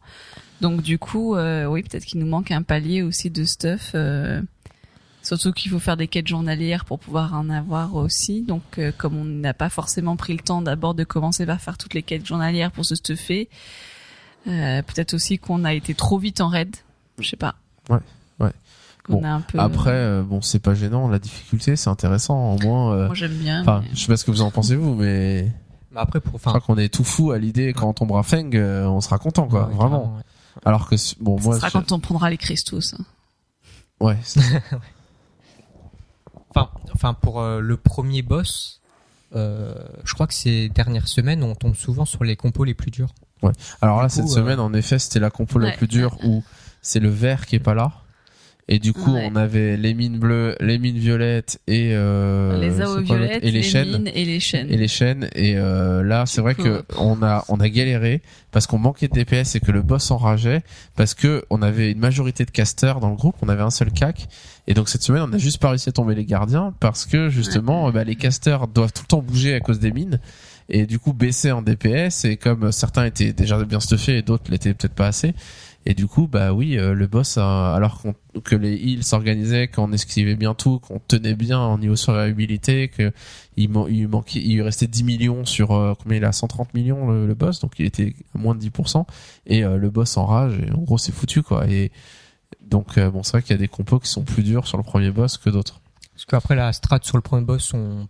ça va, on la connaît. Enfin, Ouais, on sait, ouais. euh, Ouais, on sait ouais. comment. Ouais, comment mais tu vois, on a mis du temps à y arriver. c'est acquis mais on ouais. galère encore Voilà, un peu quoi Et après Ouais. sur Feng, ouais, ben, la strat, euh, elle est encore à revoir quoi. Donc, euh, Ouais. On y est, on y est presque. Ouais. On y est presque. ouais. Alors bon, bah, j'attends vos, vos commentaires euh, sur est-ce que vous vous trouvez ça dur ou pas, notamment des gens qui seraient un peu plus euh, hardcore ou qui peut-être feraient du HM, qui peut-être auraient fini le caveau. Euh, leurs sentiments sur est-ce que c'est plus dur ou pas ou est-ce que c'est une impression, euh, sachant que pour vous c'est peut-être facile si vous avez l'habitude de jouer en HM, mais euh, est-ce que ça vous paraît plus dur que d'autres raids euh, normaux ou pas? Euh, voilà, on passe maintenant à la dernière partie du podcast sur euh, Aparo, qu'avez-vous fait ce mois-ci? Et donc allons-y, McCracken en premier, qu'est-ce que t'as fait ce mois-ci à part jouer à World of Warcraft? Eh bien, je suis allé au cinéma. Wow. Et, je Et suis- t'as vu la pub de Mist of Pandaria au début Ouais, du film euh, Donc ouais, t'es sorti et t'es venu jouer à WoW. Tout le monde m'en parle euh, au travail, c'est hallucinant. Ouais. Tout le monde me dit ah j'ai vu la pub de ton truc et, et, et limite il se moque de moi en disant il, il passe à et il dit pourquoi est-ce que les feuilles tombent C'est dans leur nature. ça les fait marrer tout ça, ce truc de. En même temps, tous ceux, enfin, moi, tous ceux que j'ai croisés qui ont dit qu'ils avaient vu la pub, ils ont kiffé, quoi. Enfin, des gens qui jouent pas WoW. Ouais. hein. Mais ils ont Il y, ah, en a qui m'ont dit, oh, j'ai cru que c'était Kung Fu Panda tout. 3. Et je me suis dit, oh, comment il déchire le panda, il est trop classe et tout. Comment ça va tuer comme film? Et puis j'ai vu que c'était World of Warcraft, je me suis dit, oh, dommage, c'est pas un film. Euh, oui, je suis allé au cinéma et j'ai regardé Skyfall, Oh. euh, le dernier James Bond. Et euh, moi j'ai, bah moi j'ai surkiffé. Franchement, c'était super cool. C'était bien. Il y avait l'instant. euh, Attention, pas de spoil. D'accord. Bon bah merci Christophe. C'est vrai, il y a plein de gens qui l'ont peut-être pas encore vu. C'est mon cas. Bon, je me suis déjà fait spoiler le film au travail parce que tout Pas le monde moi parle que non de plus. ça. Mais, euh, Non, mais il y a juste une scène qui est un peu épique et qui est rigolote et j'ai beaucoup rigolé sur cette scène. D'accord, merci. voilà, bon. ceux qui ont vu Arrête-toi là. Skyfall comprennent, ceux qui n'ont pas vu comprennent pas, et tant mieux. Il y a peut-être des gens qui ont vu et qui comprennent pas non plus, mais bon, on va rien dire. Câlin. Euh, bon, à part ça, alors, Charlie, c'est ce que tu as fait ce mois-ci? Alors moi, je voudrais vous parler d'une euh, d'une série qui s'appelle. Mais ça y est, vous jouez plus aux jeux vidéo, c'est quoi ça Un cinéma, série? Non, mais on sait que euh, vous allez parler de jeux vidéo, donc on parle d'autre chose. Euh, moi, je vais vous parler de The Newsroom. Donc, The Newsroom, c'est une série euh, qui passe sur euh, aux États-Unis pour l'instant uniquement. Ça n'a pas été exporté en France. C'est bio Qui passe sur HBO. Ah. Euh, qui donc il y a eu juste la première saison qui est passée cet été. La deuxième saison a été validée, donc euh, donc ça sera pour l'été prochain. Euh, donc le synopsis de, de Newsroom, c'est euh, les coulisses en gros d'une chaîne d'information euh, et principalement d'une d'une de leurs émissions phares du soir, qui est une émission de, de news, journal de- télévisé. journal télé, euh, avec un présentateur présentateur ve- vedette qui s'appelle Will, Will McAvoy. Je sais pas comment ça se dit en anglais, Will quoi, euh, qui est joué par Jeff Daniels, qui a fait pas mal, euh, pas mal de choses euh, avant. Euh, voilà, donc c'est une série hyper sympa, enfin voilà, réalisée par, créée, réalisée, produite par Aaron Sorkin, qui est un grand réalisateur aussi, qui a fait entre Un autres grand scénariste, un grand scénariste, pardon pas un réalisateur. Pardon, je mélange un peu toujours hein, ce qu'ils font chacun, euh, qui a fait notamment euh, Social, Social Network, donc le film sur euh, sur Le scénario. le scénario, sur. euh, je vais m'arrêter là, ça va devenir chaotique. Proche de minuit, ça devient dur. Euh, voilà, en tout cas. Euh, je vous recommande cette série si vous pouvez vous la fournir vu qu'elle n'existe pas en- encore en France mais voilà vous trouverez bien Ah, C'est original de voir des journalistes dans une Mais rédaction c'est euh, vrai sont qu'on a train de toujours- courir partout, euh, travailler comme des tarés. qu'on a euh, facilement une image assez négative des journalistes. Euh, et du coup, là pour le coup, ça remonte un peu. euh, Alors c'est euh, bien sûr c'est scénarisé. Enfin voilà, c'est c'est pas du vrai, mais euh, voilà, ça remonte un petit peu euh, l'image qu'on peut en avoir, le travail de, de recherche qu'ils doivent faire, etc. C'est très bien écrit. Ouais, les la, la les acteurs le jouent fait de devoir être toujours, Ouais, euh, toujours être sûr de, petit, de faire les, les bons sujets, les trucs ouais, les plus dispo, importants. euh, de- 4 h sur 24, mais Il y a un côté, quand on est scientifique, on analyse des choses, on a le temps de, de oui, on n'est pas obligé d'être on a dans le temps et puis on choisit un sujet, on creuse, etc. Non, non, on voit Quand on est journaliste, on, on doit faire des choix sur qu'est-ce qu'on couvre. Ouais, ouais. Et là, on voit Oui, puis vraiment qu'est-ce ça. Quoi. qui est de l'ordre de l'urgence ou pas, euh, de l'alerte qui est une vraie alerte ou Ouais, et puis du coup, fake, comme ils ont euh, besoin de prendre de l'avance, bah il faut qu'ils anticipent. euh, on va parler de ça parce que je sens que ça, ça va, de, ça va devenir un sujet euh, urgent et important à traiter. Donc on Ah, doit faire des cas, choix et c'est. Les acteurs sont très bons. Euh, c'est, enfin, on s'ennuie pas. C'est des séries, c'est une série qui dure, enfin, les épisodes durent à peu près une petite heure. Euh, on s'ennuie pas une seconde. On voit pas le temps passer. C'est génial. Ça, ça s'arrête pas. C'est, c'est vraiment euh, excellent. Donc euh, entre euh, entre deux raids, allez-y, faites-vous plaisir. euh, vraiment, Ouais, encore faut-il la trouver. euh, je sais pas si elle est oui, achetable bah sur iTunes ou quoi. voilà, débrouillez-vous, vous trouverez. C'est comme euh, WoW Vanilla. elle est, elle est pas disponible en France et je me demande si elle le sera parce qu'elle est pas adaptée. Enfin, c'est très axé elle est sortie sur en les... Belgique, je crois. Elle, va- elle est diffusée au Canada, mais euh, Ouais. mais c'est vraiment euh, faut se mettre dans l'état d'esprit des Américains et il y a beaucoup de sujets qui sont abordés qui concernent la politique intérieure. Donc, si vous n'y comprenez rien entre les républicains, les démocrates, euh, le Tea Party, etc., etc., c'est vrai que c'est peut-être un petit peu dur à suivre. Oui, enfin au pire on et comprend pas tout. c'est pas plus intéressant si vous connaissez bien la culture américaine, etc., et le, le système Ah, voilà, en tout politique cas américain. c'est très intéressant donc euh, et puis c'est passionnant donc je vous je vous conseille The Newsroom. Euh, pour ma part, qu'est-ce que j'ai fait ce mois-ci à part jouer à WoW? J'ai joué à Assassin's Creed Revelations. Et oui, comme euh, la dernière fois, euh, enfin une fois dernière, je vous avais parlé de Darksiders 1 parce que le 2 était sorti, que j'avais envie de jouer au 2 et que j'avais pas fini le 1. Bah là, euh, voilà, je suis toujours dans mes retards de jeu et j'ai fait Assassin's Creed 1, j'ai fait le 2, j'ai fait Brotherhood et maintenant euh, Révélation, je l'avais pas fini. Et donc je m'y suis remis parce qu'il y a le 3 qui sort et que euh, qui est sorti et que j'ai très très très envie de jouer parce qu'il a l'air vraiment énorme. Et du coup, je me suis remis à Révélation un peu à contre-cœur parce que quand j'avais commencé à y jouer l'année dernière, bah c'est vrai qu'après avoir fait le 2 Brotherhood, ça commençait, j'avais l'impression que ça commençait à tourner en rond. C'est toujours un peu la- les mêmes mécaniques de jeu et surtout quand on commence au début, qu'on a toutes nos compétences euh, qu'on a l'habitude d'utiliser qui ne sont plus là et qu'on doit réapprendre parce qu'il y a une forme de tutoriel euh, pendant la première, les premières missions du jeu, euh, c'est toujours un peu casse-pied. Et puis on avance. Et puis les critiques avaient été un peu négatives euh, à droite à gauche j'avais entendu en disant c'était peut-être un peu l'épisode de trop et ils auraient dû passer au 3 tout de suite. Et, euh, et donc je m'y suis remis en m'obligeant un peu. Hésité. Je me disais peut-être je pourrais sauter celui-là et puis passer au 3 directement. Puis non je me suis forcé. Et euh, quel pied mais quel pied sur l'histoire sur euh, là mercredi enfin euh, il y a quelques jours euh, j'ai joué 2-3 heures. J'ai vraiment avancé dedans et, euh, et j'ai dévoré le truc, je, je m'arrêtais plus parce que l'histoire est passionnante, parce que ça fait vraiment le lien entre toute la trilogie d'Ezio, donc le 2 Brotherhood Révélation et le premier avec Altaïr, donc le héros du 1 qui se passe pas à la même époque. Et, euh, et vraiment on voit des on, on vit des scènes avec Altaïr euh, des, des choses qui sont vraiment passionnantes où vraiment il se passe des choses vraiment ça enrichit le background. Et je me dis si j'avais pas fait Révélation j'aurais raté énormément finalement par rapport à, à pouvoir faire le 3 donc j'ai pas encore fini. Mais il y a des gens l'année dernière qui critiquaient qui disaient que euh, ce Assassin's Creed avait le terme révélation dedans mais qu'il n'y avait pas vraiment de révélation. Euh, moi je suis complètement en désaccord avec ça et rien. J'ai pas encore fini le jeu mais je suis déjà comblé par le nombre de d'éléments qui sont apportés au background notamment sur la, la vie d'Altaïr et puis la suite d'après ce qui s'est passé après le 1 et euh, c'est vraiment euh, un régal tout simplement voilà donc si vous avez vous voulez jouer au 3 bah, bon courage. Si vous avez jamais fait ceux d'avant vous allez devoir vous faire le 1 le 2 Brotherhood Révélation quatre jeux pour pouvoir faire le 3 alors au début du 3 il y a un petit résumé qui vous ra- rappelle et vous explique l'histoire donc ça peut ça peut suffire. Mais c'est vrai que si on a tout fait bah, c'est encore plus jouissif et encore plus euh, intéressant d'avoir euh, toute la saga Assassin's Creed bien en tête. Yuri qu'est-ce que t'as fait ce mois-ci? T'as commencé Assassin's Creed? Euh, non, bah, je, les- je les ai récupérés pendant les soldes de Steam là. Tu les as achetés tous euh, Ouais. Donc là j'ai euh, du 1 jusqu'au Revelation. Et euh, bon bah faut que Un jour. voilà un jour. un jour quand tu seras malade euh, avec 42 fièvres Ouais, pendant deux ça. semaines et que tu prends pas le travail. Donc euh, moi ce mois-ci en fait je vais vous parler d'un manga en fait qui s'appelle Monster. Euh, en fait c'est un manga qui avait été édité en France il y a pas mal d'années, mais que mais qui a été réédité euh, je crois depuis 2008 et euh, le dernier tome est sorti il y a un mois. Et euh, donc en fait euh, en gros c'est euh, bah, de l'auteur Naoki Uruzawa. En fait il est vachement connu en France pour les 20 pour les séries euh, 20th Century Boy et Pluto.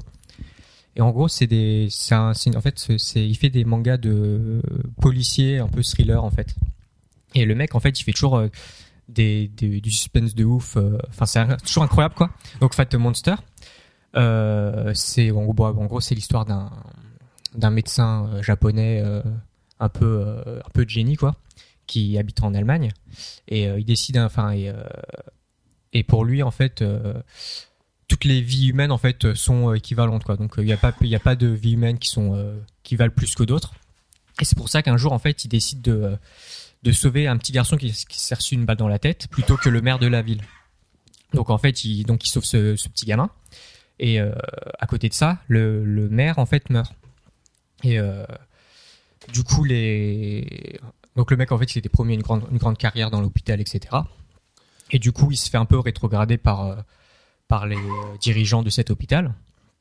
Et, et quelques temps, quelques temps, quelques, enfin, peu de temps après, en fait, le petit, en fait, qu'il a sauvé disparaît. Et les dirigeants de l'hôpital meurent. D'une manière un peu mystérieuse, quoi. Donc, du coup, ce personnage, donc, euh, Tenma, le héros, en fait, il, il est euh, promu, donc, euh, comme responsable de service ou je sais plus quoi. Enfin, bref. Et quelques années plus tard, en fait, il retrouve ce jeune garçon qui, euh, donc euh, à ce moment-là, en fait, il le retrouve en fait euh, en train d'exécuter un mec. Et, et, et il s'avère en fait que ce personnage, donc en fait, que ce, que ce petit garçon qu'il a sauvé, en fait, il est, en fait, il est vachement mystérieux parce qu'en fait, il est, enfin, c'est le, enfin comment, enfin, je raconte super mal l'histoire, en fait, je me rends compte, mais euh, en gros, en fait, Tenma, en fait, c'est lui qui est accusé du meurtre des, euh, enfin, qui est soupçonné du meurtre des dirigeants de, de l'hôpital. Et en fait, c'est donc c'est le petit garçon qui l'a sauvé. Mais en fait, il y a tout plein d'éléments qui font, qui font penser que ce jeune garçon n'existe pas et que en fait, euh, Tenma part, part à sa recherche pour essayer de le retrouver en fait. Et vraiment, enfin, donc c'est ça l'histoire du manga, c'est le mec qui cherche euh, voilà, en fait, le ouais, garçon, ouais, grosso modo, c'est ça quoi. Mais en fait, à- tout au long euh, de l'histoire, en fait, il y a des meurtres en série. euh, tout au long, enfin partout euh, où le héros passe. Du coup, c'est lui qui est soupçonné euh, des meurtres en question, quoi. Et vraiment tout au long Et du manga. c'est long, c'est plusieurs tomes, c'est Ouais, alors- 40 tomes ou Non, alors, enfin, à la base, je crois que c'est 16 tomes qui ont là qui ont été réédités au- au- dans des gros formats et ça fait 8 tomes Là, chaque. ils en sont au 50e. Non, non, et là c'est 8 tomes. Là c'est 8 tomes finis. Et vraiment jusqu'à la dernière page du manga, en fait, et, euh, il y a, enfin ça, ça tient vraiment en haleine. Quoi. Ouais. Tu te poses des questions. Et voilà. Ok. merci, merci beaucoup. Euh, voilà, ben on va se laisser euh, ici pour ce mois-ci. On se retrouve le mois prochain, deuxième week-end du mois, comme d'habitude. Euh, voilà, un petit mot de fin. Vous avez hâte de retourner jouer à WoW Ouais, bah là en fait, euh, il est quelle heure Tu vas aller faire tes quêtes Bah en fait, journalières faut que j'aille faire mes quêtes journalières. Il est minuit. Ah, il est minuit passé. Il est minuit, ouais. Ouais, il est minuit passé. Faut que j'aille récupérer Les les mises à jour, les je crois, plantes. je euh, en plus. Vous êtes vraiment grave. Bon allez, on va retourner, on va laisser Yori euh, jouer à WoW, puis on va se dire, euh, on se retrouve le mois prochain pour de nouvelles aventures. Allez, salut, passez un bon mois. Salut tout le monde. Salut. Salut.